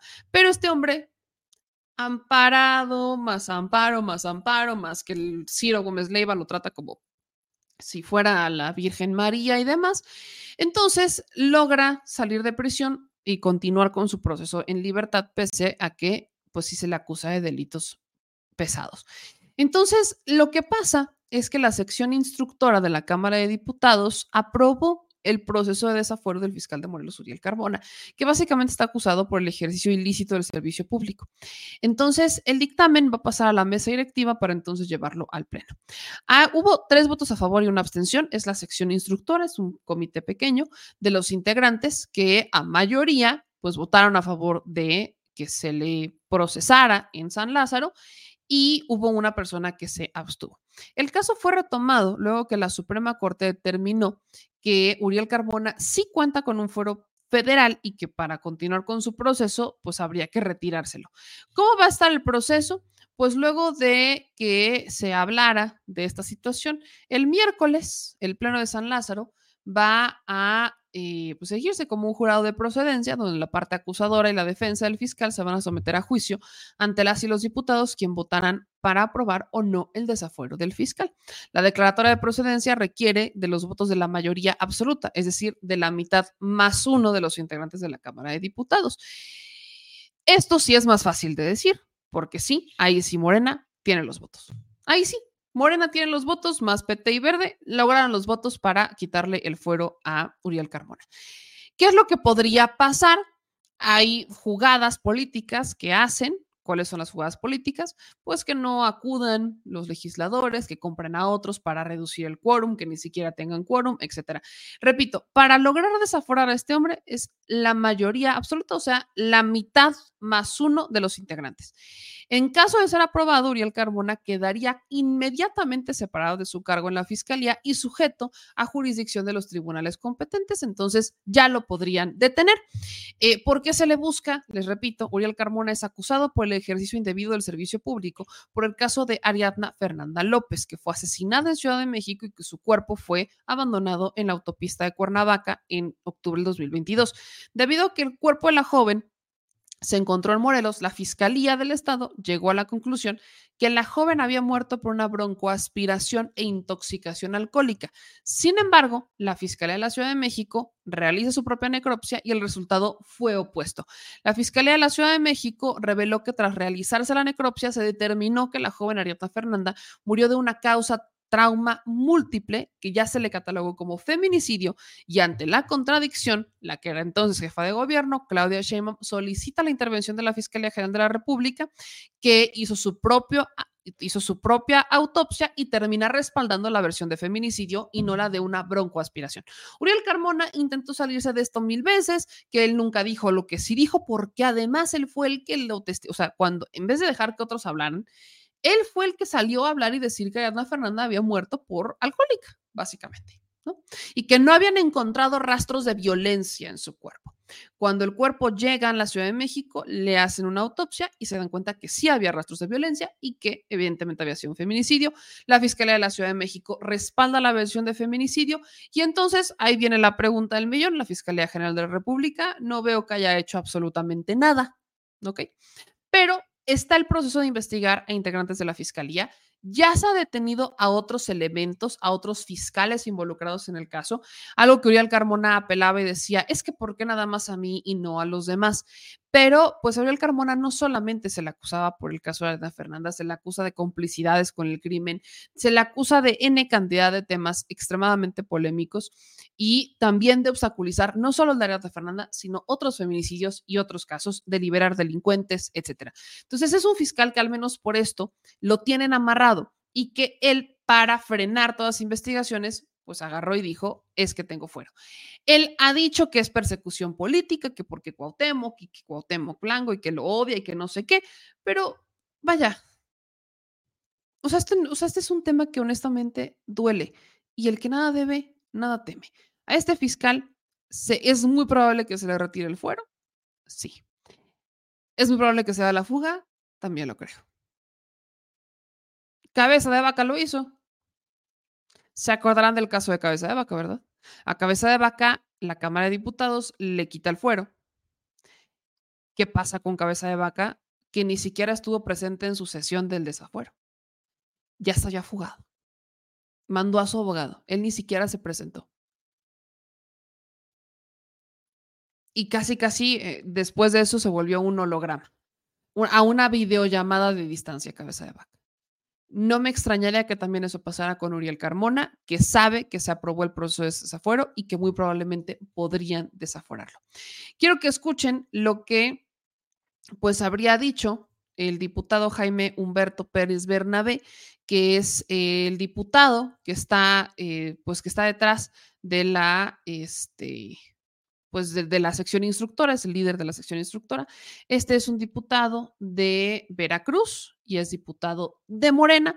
Escuchen lo que dijo respecto a retirarle el fuero al todavía, y no por mucho, fiscal del estado de Morelos, al que definitivamente, pues yo no le veo de otra más que que le retiren el fuero constitucional. Compañeras y compañeros de los medios, eh, están ustedes enterados, acabamos de tener, estamos iniciando una reunión extraordinaria de análisis del dictamen y bueno, pues hemos decretado un receso eh, para que los integrantes de la sección instructora eh, puedan tener algunas revisiones que están realizando y bueno, más tarde les estaremos informando. Por el momento, la sección instructora abre un periodo de receso en el análisis del dictamen y observaciones que tengan los integrantes de la sección instructora. Por el momento es lo que les puedo. ¿Hay una hora estimada para reiniciar la reunión? No, no, no. Está el periodo abierto y en algún momento estaremos regresando a sesionar. Ustedes se estarán informando. Es decir, se les entregó el dictamen a los. Así es, ya lo tienen. Para que lo revisen. Lo están analizando, lo están revisando y haciendo algunas observaciones. De ahí que surge este receso. Entonces, que ser hoy cuando renueven diputado para que pueda... Lo más probable es que hoy volvamos a reunirnos. Más tarde estaremos informándoles. ¿Y en qué sentido viene el dictamen, diputado? Bueno, ahí eh, los compañeros, cada uno tiene su propia decisión de su voto. No hemos llegado a ese punto y bueno, estaremos esperando reanudar esta sesión para poderles informar adecuadamente. Por el momento les agradezco, compañeras y compañeros de los medios. Gracias, buen día a todos. pero el proyecto viene por el desafuero del fiscal de Morelos. Es el tema, ustedes ya lo saben, que es el tema del fiscal de Morelos que estamos reanudando y sobre ese es el tema de discusión el día de hoy. Pero viene el dictamen a favor del desafuero. Estamos analizando, no puedo yo decir otra cosa, ustedes lo saben que es un tema muy delicado, por lo tanto el receso es para analizar, para que nuestros compañeros integrantes de la sección instructora, haciendo observaciones, puedan también eh, sumar más a este tema que estamos analizando. Es lo que les puedo decir. Muchas gracias, buen día. Pregunta, ¿Se tendría la intención de votarlo hoy para subirlo al pleno mañana mismo? Bueno, estamos en, en un proceso de receso que en cualquier momento podemos reanudarlo. ¿Sí? En cualquier momento. No, no quiero darles una hora específica, pero estemos pendientes en el transcurso del día de hoy. Muchas gracias. Buen día. Ahí está, eso es lo que quedó. Hoy sabemos que ya se aprobó el proceso y pues mañana vamos a ver si le retiran el fuero. Todo indica que sí, pero habrá que estar pendientes porque pues es un tema que también de manera indirecta le pega a Ernestina Godoy. ¿Por qué? Fiscal de la Ciudad de México. Se va a la ratificación el 13 de diciembre, o sea, también está en temas de ratificación. Y Ernestina Godoy, pues es también quien participa en las denuncias en contra de Uriel Carmona. ¿Por qué? Porque este es el hombre que le manda un cuerpo, que no le mandaba los expedientes, etcétera. Entonces, sí había, sí hay todavía temas con la Ciudad de México y como viene la ratificación de Ernestina Godoy, yo no creo que vaya a ser tan sencillo el proceso de desaforar a Uriel Carmona. Y hablando de Ernestina Godoy, pues les digo, viene el proceso de ratificación de Ernestina Godoy. El, jefe de gobierno, Martí Batres, pues cumple con el proceso, entregan una opinión favorable, se hizo un consejo ciudadano, o sea, se cumplieron con todos los procesos que se requerían para ratificar a Ernestina Godoy. ¿Quiénes se oponen a la ratificación? Perdón, a la ratificación de Ernestina Godoy, el PAN, sobre todo el PAN, ¿por qué? Pues cártel inmobiliario. Entonces, eh, los panistas, y pues sí, sobre todo son panistas, que están en contra de Ernestina Godoy, entre ellos Santita Boada, presentaron una rueda de prensa en la que eh, hicieron una denuncia o van a presentar una denuncia colectiva en la Fiscalía General de la República en contra de Ernestina Godoy, acusándola de omisiones durante su desempeño, espionaje político, en contra de Taboada, Lía Limón, Alessandra Rojo de la Vega, etcétera. Puro personaje que eh, trabaja en el PAN o que está detrás de la campaña de Xochitl Gálvez. Vamos a escuchar lo que dijeron en esta rueda de prensa respecto a Ernestina Godoy y su posible ratificación. Mañana Ernestina no puede pasar. No por, no por nosotros, por las víctimas de esta ciudad. Y porque su espionaje tendría que llevarla a que enfrente a las autoridades. Y por supuesto, vamos a ir con todo. Vamos a buscar todas las puertas posibles, inclusive organismos internacionales para dar a conocer este espionaje político que vieron durante los últimos tres años con un simple oficio, ni siquiera pasó por un juez.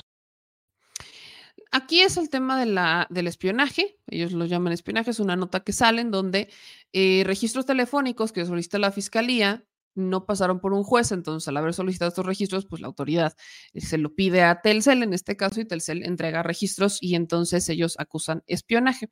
Otra de las que se queja particularmente es Alessandra Rojo de la Vega, que la, la acusa de fiscal espía y acusa que directamente fueron, o sea, que esto ocurre con instrucciones de Claudia Sheinbaum.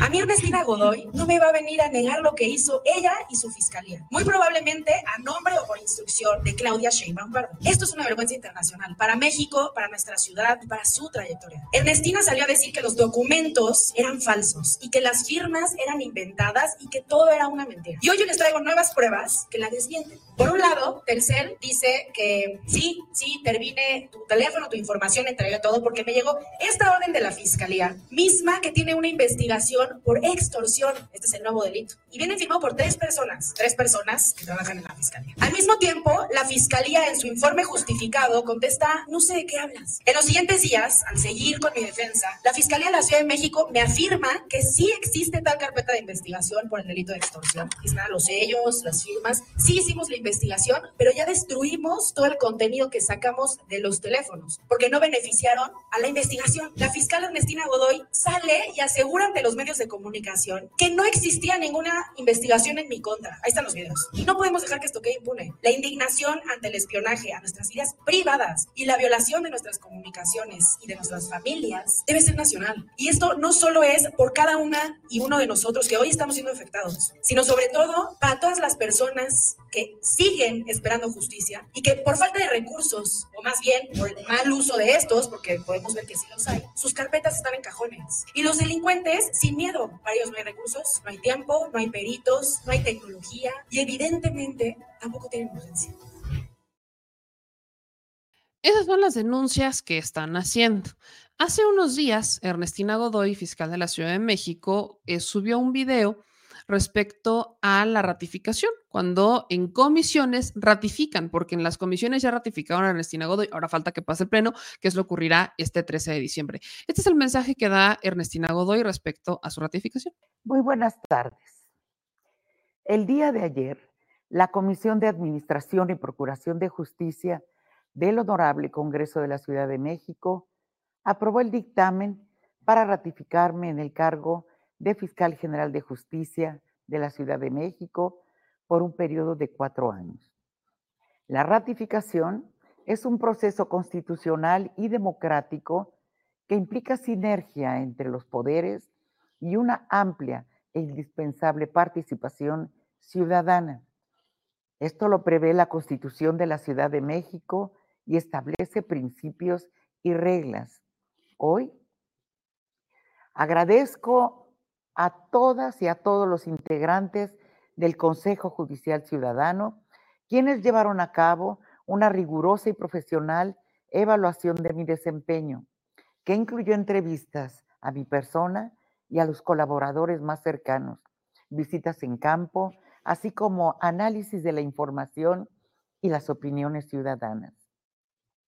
Aprecio en todo lo que cabe al jefe de gobierno, doctor Martí Batres Guadarrama, quien envió a las y a los legisladores capitalinos una opinión favorable sobre mi gestión y en reiteradas ocasiones lo ha externado con fundamentos ante la ciudadanía.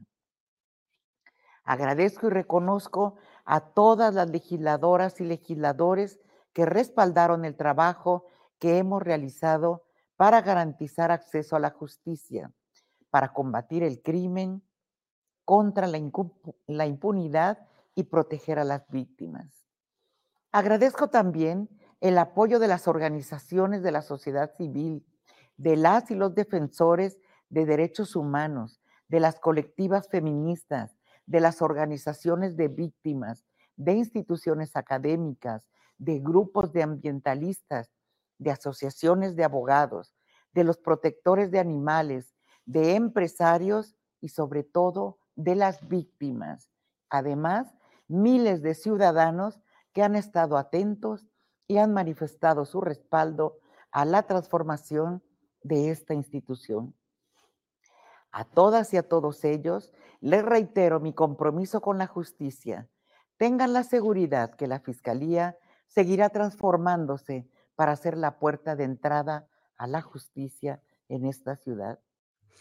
Ahí está un poco de lo que dijo Ernestina Godoy ante la pues, posible ratificación, o más bien cuando se entera de que en comisiones la ratifican. ¿A qué ha acusado Ernestina Godoy estos intentos para evitar su ratificación por parte del PAN, estas denuncias del PAN? Pues básicamente al cartel inmobiliario. Aquí un poco lo que dijo eh, con Chamuco, el programa Chamuco, este, hace un par de semanas respecto al cartel inmobiliario. Es increíble porque al final de cuentas lo que nosotros estamos viendo como ciudadanos es que lo que se está castigando es precisamente que se persiga la corrupción.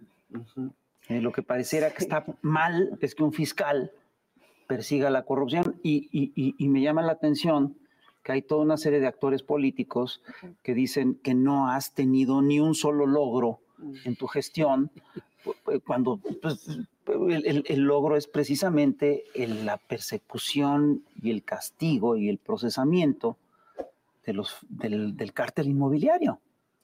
Pues sí. Entre otras cosas, porque claro, ¿qué esperábamos que dijeran? Pues, ¿no? Digo, este, niegan cualquier, cualquier logro, cualquier avance que haya tenido la fiscalía y llegan a decir mentiras. Creo que también eso. A ver, cuéntanos eso. Eh, eh, me parece muy grave porque yo creo que eh, el proceso de ratificación en la Ciudad de México de la Constitución es de verdad un proceso inédito en el país. Es atípico. Hay mucha participación ciudadana, son 11 ciudadanos los que evalúan y, y, piden mucha, mucha opinión de la gente, etcétera, ¿no? Y y evalúan, ¿no? Pero ahorita pues no, no está habiendo una evaluación del trabajo que se ha hecho, ¿no? Em, cuando me dicen es que no tienen ningún avance, digo, tal vez me falte mucho. Pero efectivamente el que haya un combate frontal a la corrupción en, el que no estamos en connivencia con ningún político ni ningún, eh, por cuestiones de, económicas, ni políticas ni económicas ni de ningún tipo. Pero que también tenemos un gran, un gran avance pues ahí está lo que decía Ernestina Godoy. Vale la pena, solo para equilibrar también, así como escucharon a los panistas, pues escuchar a un par de morenistas, o al menos a uno de ellos hablar sobre la fiscal Ernestina Godoy, que es César Cravioto, en el que de manera breve pues menciona la labor de Ernestina Godoy. Recordemos que en la Ciudad de México se habla de una reducción de hasta el 50% de los delitos del fuero común y del encarcelamiento, pues de ellos es un trabajo, es un trabajo en coordinación de la Fiscalía con la Secretaría de Seguridad, porque no solamente logras la reducción de los delitos este, deteniéndolos, sino procesándolos y ahí es una coordinación. Escuchamos lo que dijo César Cravioto. El día de mañana se va a discutir en el Congreso de la Ciudad de México la ratificación o no de Ernestina Godoy como fiscal de la ciudad. Eh, es un tema muy relevante para todos los habitantes de esta ciudad, porque está en juego que siga uh, una fiscalía eh, que esté del lado de las víctimas, atendiendo, por ejemplo, a, tal, a todas las mujeres víctimas de violencia, hace unos días aquí en el Senado estuvieron muchos colectivos respaldando la ratificación de Ernestina, que sigan las investigaciones en contra de los funcionarios panistas corruptos por el tema del cártel inmobiliario panista, que sigan la colaboración entre la policía de la ciudad y la fiscalía para bajar los índices delictivos en la Ciudad de México, que siga una mujer honrada al frente de la fiscalía. Todo eso está en juego el día de mañana en el Congreso de la Ciudad. Y bueno, yo hago un llamado a los diputados, diputadas de todos los grupos parlamentarios para que no politicen el tema, para que mm, permitan que haya continuidad en la fiscalía, porque eso es lo que está exigiendo la ciudadanía. Cuando hay resultados en una instancia de gobierno, es importante que quien la encabeza se mantenga para que sigan mejorando las cosas. Estaremos muy atentos de este resultado y ya veremos, ya veremos sobre todo si los diputados, las diputadas de el PAN, del PRI, del PRD, de Movimiento Ciudadano, deciden respaldar a la ciudadanía y que se, y que se mantenga una fiscalía cercana a la gente, o deciden truncar esta, eh, el que continúe eh, Ernestina Godoy y ponerse en contra de las víctimas y en contra de o más bien a favor de la impunidad y a favor de la delincuencia organizada y de la delincuencia de cuello blanco. Ojalá, ojalá que todos estemos atentos y ya mañana veremos el resultado de esta votación pues habrá que estar muy pendientes, solo para que sepan, el Congreso de la Ciudad de México se está blindando ante lo que pues, nos imaginamos que va a ser un escenario pues bastante complejo, que hay varios videos que empezaron a subir.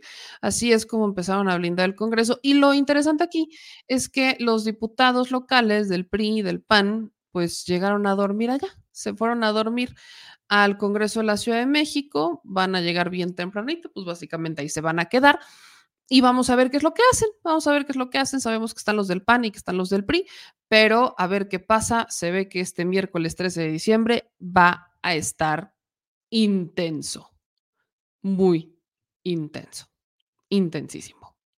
Estén pendientes. Y solo para cerrar, eh, yo, solo, bien, yo solo quiero cerrar con una reflexión, reflexión ya para irnos a TikTok, porque hoy vamos a hacer transmisión en vivo en TikTok. Yo solo quiero cerrar con esta reflexión. Este es el corte de firmas que lleva Eduardo Verástegui. Verástegui, la apuesta ultraderechista. Este, híjole, híjole. Ay, mi niño, chiquito. Vean, o sea, tiene que llegar a las 961 mil firmas y tiene 97 mil. sí, me, sí me da mucha ternura el caso de Eduardo Verástegui. Por algún momento, por algún momento pensé que iba a ser más, pensé que la ultraderecha mexicana iba a tener más fuerza, pero parece que no es Verástegui, que no, no empuja, ¿no? El corte al 4 de diciembre del 2023 dice que Eduardo Verástegui solo ha avanzado un 10%, y en este sentido, pues está muy complejo que consiga las 961 mil firmas que, eh, pues, vaya, no más no alcanza. Él ha registrado 125.583 firmas, pero de esta solamente 95.000, 97.000 corresponden a la lista nominal del INE. ¿Cuál es la fecha límite que tiene Verástegui? el 6 de enero.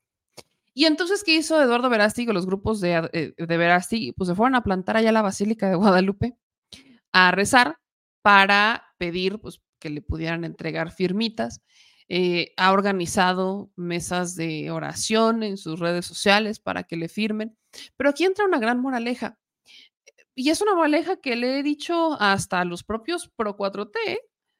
No todo lo que ves en redes sociales quiere decir que es igual al electorado mexicano. Y es muy raro que te lo entiendan. Vaya, con, la, con el proceso interno en Morena, sin decir nombres, hubo quienes me decían, pero es que en las encuestas sale altísimo. Pues sí, pero las encuestas de redes sociales. Y las encuestas de redes sociales las tienes, que interpretar con una metodología. Es una encuesta que haces en tu canal, es tu audiencia, es tu nicho. Evidentemente, tu nicho no es el mismo al que es el de la población mexicana, porque aunque son segmentos poblacionales distintos, pues es un segmento poblacional que puede ser de clase media, clase alta o clase baja, pero que se identifican ya por default con tu ideología. Y si día y noche los bombardeas con información y te simpatizan con un personaje, pues al momento que es una encuesta, pues usted me va a disculpar, no creo que vaya a salir diferente a como tú estás pensando por todo lo que difundes. Entonces, si no se, si no se interpretaban las encuestas de esa manera, pues se estaban interpretando mal. Y aún así hubo muchos que no lo entendieron, ¿no? Que dijeron, no, es que esta es, este es la persona que iba a ganar y no sé qué. Y eso ha pasado con todos. Es el mismo efecto Mariana, ¿eh? Ojo, porque el caso de Mariana Rodríguez Cantú sí jala mucho redes sociales, tendrá más de 3 millones de seguidores en Instagram, que es su red eh, principal, pero ¿cuántos de los que la siguen es un segmento poblacional que vota en Monterrey? Ojo, en Monterrey. ¿Cuántos votan en Monterrey? Y de los que votan en Monterrey, ¿cuántos de los que realmente votan están de acuerdo con lo que ha hecho Samuel o Mariana?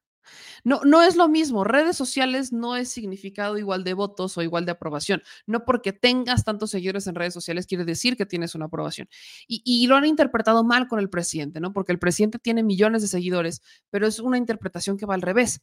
Los seguidores que tiene el presidente en la calle se multiplican en las redes sociales y aún así se quedan cortos los que tienen las redes sociales con los que tienen en la calle. Si no se entienden las diferencias, pues seguimos pensando que las redes sociales y la hermana república de Twitter es la que dicta la vida. Y eso no es cierto, porque si la mitad de los seguidores de Verástegui realmente estuvieran en México y lo apoyaran y ta, ta, ta, y lo que usted quiera, pues Verástegui ya hubiera conseguido sus firmas y pues nada más no. Nada más no pasó. Este, yo veo muy complejo que de aquí al 6 de enero, literal, se necesita un milagro de aquí al 6 de enero para conseguir las 961 mil firmas que requiere y yo no veo que pase, pero pues desde aquí la mejor de las suertes, patados, de verdad, la mejor de las suertes. Vámonos con sus comentarios. ¿Lo viste con mi ley? Ay, no, sí, eh, es el arrastrado del año, yo creo que también por eso no pega. Dicen en otros comentarios por acá. Buenos días, lamento hacer esta pregunta. No, estos son mensajes de bots. Ahí sí me ayudan a, eliminar estos bots, porfa. Aquí me dice Jorge, meme, jóvenes construyendo el futuro no les pagan desde el 28 de noviembre y no saben para cuándo, no les dan fecha, ¿sabes algo? No sé nada, pero les investigo. Aaron Segura dice, no manches, qué encabronada me acabo de dar. De la feria que les dan en las iglesias defienden esta impunidad, pero la gente tan sigue dando limosna como si fuera el primer caso que se da en la iglesia católica, ya son un chingo, o sea, no mamen. En este caso es porque la señora Esperanza no ha quitado el dedo del renglón, porque el presidente lo tuvo que mencionar, pero ¿hasta cuándo su madre es necesario que el presidente lo mencione? Es necesario que los medios chayoteros lo mencionen sobre el caso de pederastas. Margarita dice, estás equivocada, meme, a tus hijos los debes de tener a tu lado, no perderlos de vista, si tú no los cuidas, ¿quién los va a cuidar? Margarita, yo los exhorto a que antes de hacer estos comentarios, escuchen de nuevo lo que vivió Esperanza, cómo lo vivió, para que entiendan, porque a veces es muy fácil juzgar a un padre ajeno, pero no te pones en sus zapatos y no sabes qué es lo que va a pasar en tu situación, ¿verdad? Karina dice, meme, somos muy, buenos trabajadores. Si trabajáramos por proyecto y tareas, las ocho horas sobran. Yo te puedo inventariar un Oxxo en tres horas. Las demás horas, cotorreando, porque hasta las ocho horas te puedes ir. Es que ese es el punto. Productividad no quiere decir que trabajemos más horas. No somos más productivos por la cantidad de horas trabajadas. Además, México, México ha sido reconocido por el ingenio. ¿Se imaginan ustedes, neta, si en México les diéramos herramientas a, todos, a la clase obrera, a los, les diéramos capacitaciones continuas para que aprovecháramos ese talento, ese ingenio, trabajaríamos menos horas de mejor manera y mayor productividad. Pero el problema está en modificar la cultura laboral y eso es modificar mentalidades y está muy cañón. Dice Saúl, Salvador, perdón, señor, ¿te podría opinar sobre el empleo de mesero? Uh, sí, cómo no. Es uno de los más sacrificados, es uno de los más matados, es uno de los más explotados. ¿Cuántas horas están parados los meseros, los cocineros? O sea, el trabajo en el sector servicios, entre el tema turístico, restaurantes, eso es un tema matadísimo. Sobre todo los meseros meseros y cocineros. Y limpieza. Meseros, cocineros y limpieza. Matadísimos. Matadísimos. Luego los meseros les ponen el tema de las propinas y depende de dónde trabajan, te dicen que las propinas se dividen entre todos hasta incluyendo el jefe. ¿Por? Eh, y por eso les decía cuando hablamos de las 40 horas. Sí es un avance, sí, pero por ejemplo, los meseros, ¿creen que realmente les vayan a aplicar una reducción de la jornada laboral? Cuando los van a poner, ¿qué es lo que les decía? ¿Qué es lo que hacen con el home office? Como saben que con el 40% de las horas ya te tienen que empezar a dar cosas, te tienen que empezar a ser responsables, te van a hacer trabajar menos. ¿Qué es lo que pasa? Por ejemplo, con el outsourcing, en vez de que te subcontraten, ahora te piden que te hagas una empresa, te conviertas en empresa para que tú asumas responsabilidades fiscales, ellos dejen de asumir responsabilidades laborales contigo y entonces te contratan como empresa. Las condiciones cambian, pero no eliminan, o sea, no te van a contratar como trabajador. Prefieren contratarte como empresa, darte contratos, a subcontratar, cumplir con la ley, pero eso sí, no te van a contratar como empleado porque no quieren pagar seguros, no quieren pagar prestaciones, no quieren dividir utilidades. O sea, los empresarios tienen, no todos, repito, pero tienen maneras de salirse por la tangente de las cosas. ¿Cómo creen que se van a salir por la tangente de la reducción de las 40 horas? Que no dudo que lo vayan a hacer y que lo estén haciendo algunos. Te van a poner por jornadas. Si quieres ganar más, vas a tener que trabajar más jornadas. Y ya lo hacen muchos, porque no te alcanza. E- Esa es mi frustración con el tema laboral. Es una frustración que se tiene. Porque la reducción de las 40 avanzas, pero le va a afectar a unos, o sea, va a impactar más bien en unos. Y todavía para avanzar con los demás, tienes que hacer reformas más profundas. Y la visión arcaica y de explotación, nada más no salimos de ella. Dice Ignacio, hay lugares donde trabajan 12 horas o más de lunes a domingo y sin prestaciones, como el caso de los meseros. Diana dice, Meme, tú que todo lo sabes. Pues no me lo sé todo, Diana, pero pues intento aprender diario. A la hora de votar y lograr el plan C, ¿recomiendas que sean los votos solo a Morena o forzosamente hay que repartir votos para el PT y verde? A ver, esta es duda básica y creo que me había tardado en decírsela. Se las voy a estar repitiendo.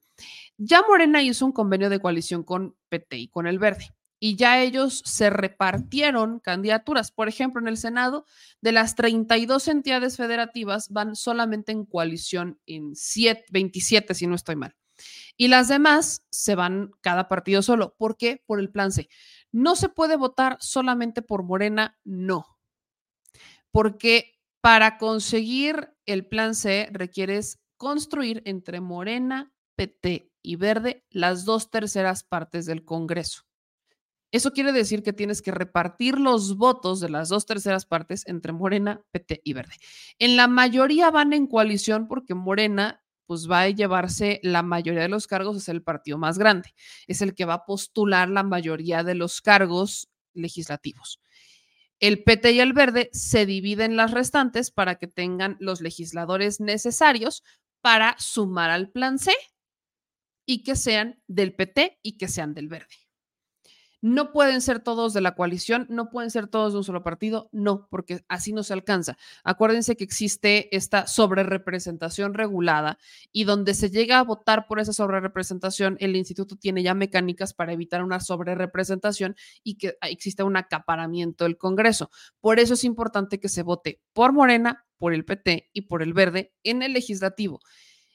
Y odio lo del tema del verde, pero sí, para construir la mayoría del plan C sí se requiere.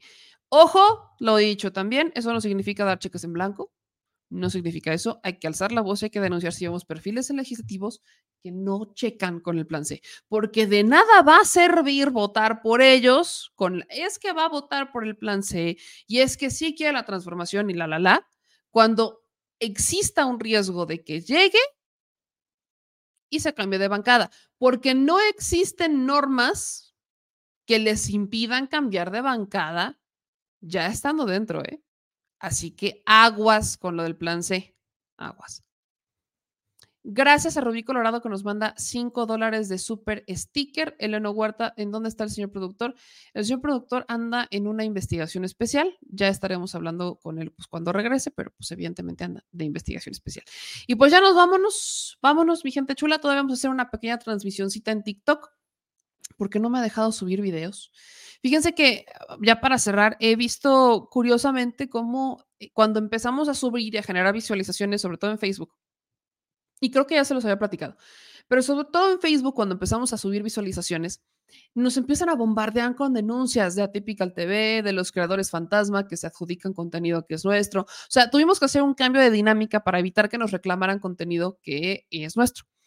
Pero hicimos un cambio de dinero. Entonces, cada que empezamos a subir, a subir, a subir, a subir y a subir, nos empiezan a mandar denuncias y nos empiezan a tumbar. Entonces, yo lo que les pido a todas y a todos es que me ayuden a compartir las transmisiones de Facebook, de YouTube, de Twitter, de Twitch, que me ayuden, por favor, a compartir todas estas transmisiones para que pues podamos seguir creciendo y podamos combatir a estos que nos quieren reclamar el contenido que nos quieren hacer pues más complicado el, caminar por acá. Pero también nos vamos a TikTok, porque también ahí tenemos que hacer mucho ruido, así que vámonos al live, al post programa en TikTok. Y acuérdense también de seguirnos en el OnlyFans. Entonces, nos vemos en todas las redes sociales, Facebook, Twitter, YouTube, Instagram, Twitter, TikTok, OnlyFans. No es broma, sí tenemos OnlyFans. Y este, estamos buscando, vamos a hacer mejoras, les voy avisando ya vamos a publicar la próxima semana la terna de los Chili Premios. No es cierto, esta semana publicamos la terna de los Chili Premios. Y el otro aviso parroquial es que este sábado vamos a estar en la Feria del Libro allá en la Alameda. Entonces, a toda mi bandita, pues nos vemos este sábado 16 en la Feria del Libro de la Alameda con, eh, vamos a estar con el equipo de Estudio B. Allí ya saben que son de las que organiza este, la, Brigada para Leer en Libertad. Entonces, el sábado 16 nos vemos en la Feria del Libro a las 6 de la tarde, ahí en la Alameda Central en la Ciudad de México. Cáiganle, va a estar Dani Barragán, va a estar Perlita, va a estar Luisa Cantú y vamos a hablar en nombre de Adriana Buentello porque eh, por ciertos temas no va a poder estar, pero allá vamos a andar este 16, sábado 16 a las 6 de la tarde. Cáiganle, que allá nos estaremos viendo, platicamos, nos tomamos fotos, les damos micrófono, hacen denuncias, lo que usted quiera, cáiganle este 16 a la Feria del Libro de la Alameda. Les mando un beso y un abrazo a todos ustedes y vámonos al TikTok para seguir con el chismecito. Gracias aquí a Xplayer que dice, nada va a cambiar en las horas, mis paisanos prefieren hacer viral un video de risa que protestas. Y nos mandan un super chat de 5 dólares. Les eh, cuídense mucho. Ahí ahorita les mando la liga del TikTok, es más de una vez, se las mando. Pero aquí nuestros moderadores constantemente les mandan pues todas las ligas de, de nuestros programas y de nuestras redes sociales, pero no pasa nada, aquí usted no se me preocupe, yo con todo gusto le mando la liga del TikTok y ahí nos vemos en el post programa, que es más relajado, la neta, es mucho más relajado el post programa en TikTok, mientras platico, mientras hacemos todo lo que hago después del programa. ¿Quieren saber qué hago después de que termine el Noti? Pues vámonos al TikTok para hacer contenido desde allá y también síganos en OnlyFans. Nos ayudan a seguir construyendo nuestro proyecto, ayudar a los que más lo necesitan y a construir este proyecto de, de información, de gestión para ayudar a todos no solamente con darles información, sino también con guiarlos, gestionar, no sé, lo que podamos hacer con asesorías. Así que nos vemos por allá, les mando un beso y nos vemos este miércoles 13 a partir de las 9.30 de la noche en este su espacio donde se dicen las netas al chile. Yo soy Meme Yamel, les mando un beso bien tronado a todas y a todos. Y ahora sí, adiós.